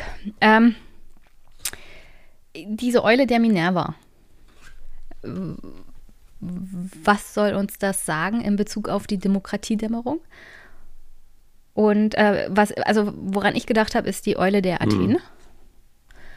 Und ist das nicht gut, wenn die Eule der Frau, die eigentlich ähm, die Schutzpatronin der großen Stadt der Demokratie in der Dämmerung anfängt zu fliegen, ist das nicht was Gutes? stellt das nicht Aufbruch auch der Demokratie dar? Na, also, ja, ja, klar, also, das habe ich jetzt auch schon, auch schon gehört auf Tagungen, ne? Ja, ja, Dämmerung, aber es gibt auch eine Morgendämmerung. so. äh, das ist richtig und ähm, äh, ich weiß, weiß ja auch nicht, äh, ähm, wie die soziokulturelle politische Evolution, wenn man so reden will, weitergeht. Ne? Äh, aber ich verstehe den Hegel äh, so, äh, dass er damit sagt, naja, also im Bereich, übersetzt das mal so in mein Feld, ne? Im Bereich der Politik, Sozialwissenschaft, äh, kannst du Dinge eigentlich nur erkennen, wenn sie eigentlich ab, abgeschlossen sind. So, ne? Äh, äh, muss man halt alles dann retrospektiv kann man die Sache erst erkennen und verstehen. So, deswegen äh, ist das Zitat vielleicht auch ein bisschen unpassend, weil äh, äh, wir, wir, haben ja weiterhin noch äh, demokratische Diskurse und es gibt weiterhin Leute, die sagen, unser politisches Herrschaftssystem ist, ist irgendwie auch noch eine Demokratie. So, das gibt es ja alles noch. Ne? Aber für mich bedeutet es, äh, dass ja, wir ähm, einen historischen, historischen Punkt erreicht haben, an dem die Idee der Demokratie einfach zweifelhaft geworden ist. So, ne? Kritik daran gab es schon immer, es gab natürlich auch immer Krisen und all, all das. Äh, aber ich mache halt, äh, versuche eben äh, zu begründen, warum Kontextbedingungen für Demokratie, Rahmenbedingungen und die im, äh, im Schwinden sind. Also es, es, entwickelt sich etwas Neues. Da kann ich natürlich auch äh, falsch liegen. Klar. So, das ist äh, nicht abzusehen, wie, wie die Geschichte weitergeht. Deswegen ist das Zitat, ja. Ähm, vielleicht auch ein bisschen eine Provokation. Ähm, naja, wenn du in die Zukunft blicken könntest, dann wärst du wahrscheinlich mhm. nicht mehr ein Professor, sondern schon äh, Milliardär. Und würdest die verschiedensten Sportwetten eingehen. Mhm. Ja. Könntest du uns vielleicht sagen, wer endlich mal die Bayern ja, als, also, als, deutscher ne, Meister schlägt? Ja, wenn ich das könnte, ich würde, glaube ich, nicht sagen, was ich da machen würde. Es ist schwer vorstellbar. Ja, nee. Äh, ich gebe ich geb meinen Gästen immer die Möglichkeit, zum mhm. Ende den Hörern und Hörern eine Botschaft mhm. mitzugeben. Welche ist denn deine? Ich habe eigentlich keine Botschaft. nö. Also ich weiß nicht, ich, ich finde, wir äh, haben jetzt so in der Sozialwissenschaft ein bisschen Überhang an Botschaften und du musst dies machen und man müsste mal jenes und man muss das und äh, ein Überengagement äh, quasi. Äh, Das, das habe ich eigentlich nicht. Also ich habe gewisse politische Vorlieben und Sachen, die ich mir wünsche und so, aber das würde ich jetzt ungern in dieser Rolle hier jetzt so als Botschaft verkünden. Äh, wichtig ist, und das ist, glaube ich, äh, das, was ich mit dem Buch versucht habe, äh, dass wir vielleicht auch ähm, ja erstmal eine Kritik, Kritik der Geschichte der Gegenwart brauchen und äh, genaue Problembeschreibung, Proble Problemanalysen und so eine gewisse Besinnung auf Probleme und nicht sofort zur Botschaft und zur Handlungsanweisung und zum jetzt dies und jetzt müssen wir jenes. Davon haben wir, glaube ich, glaube ich, genug. Okay. Herzlichen Dank, äh, Veit, dass du hier warst. Es war mir eine Freude. Ähm, dein Buch stelle ich natürlich in die Shownotes. Demokratiedämmerung, eine Kritik der Demokratietheorie, aber kommt natürlich nicht ohne Krisenbeschreibung der Demokratie zurecht. Deswegen ruhig lesen und ist erhältlich beim Sukamp Verlag. Herzlichen Dank und äh, vielleicht sieht und Hm. hört man sich mal wieder. Bis dann. Tschüss. tschüss. Hab vielen, vielen Dank. Tschüss.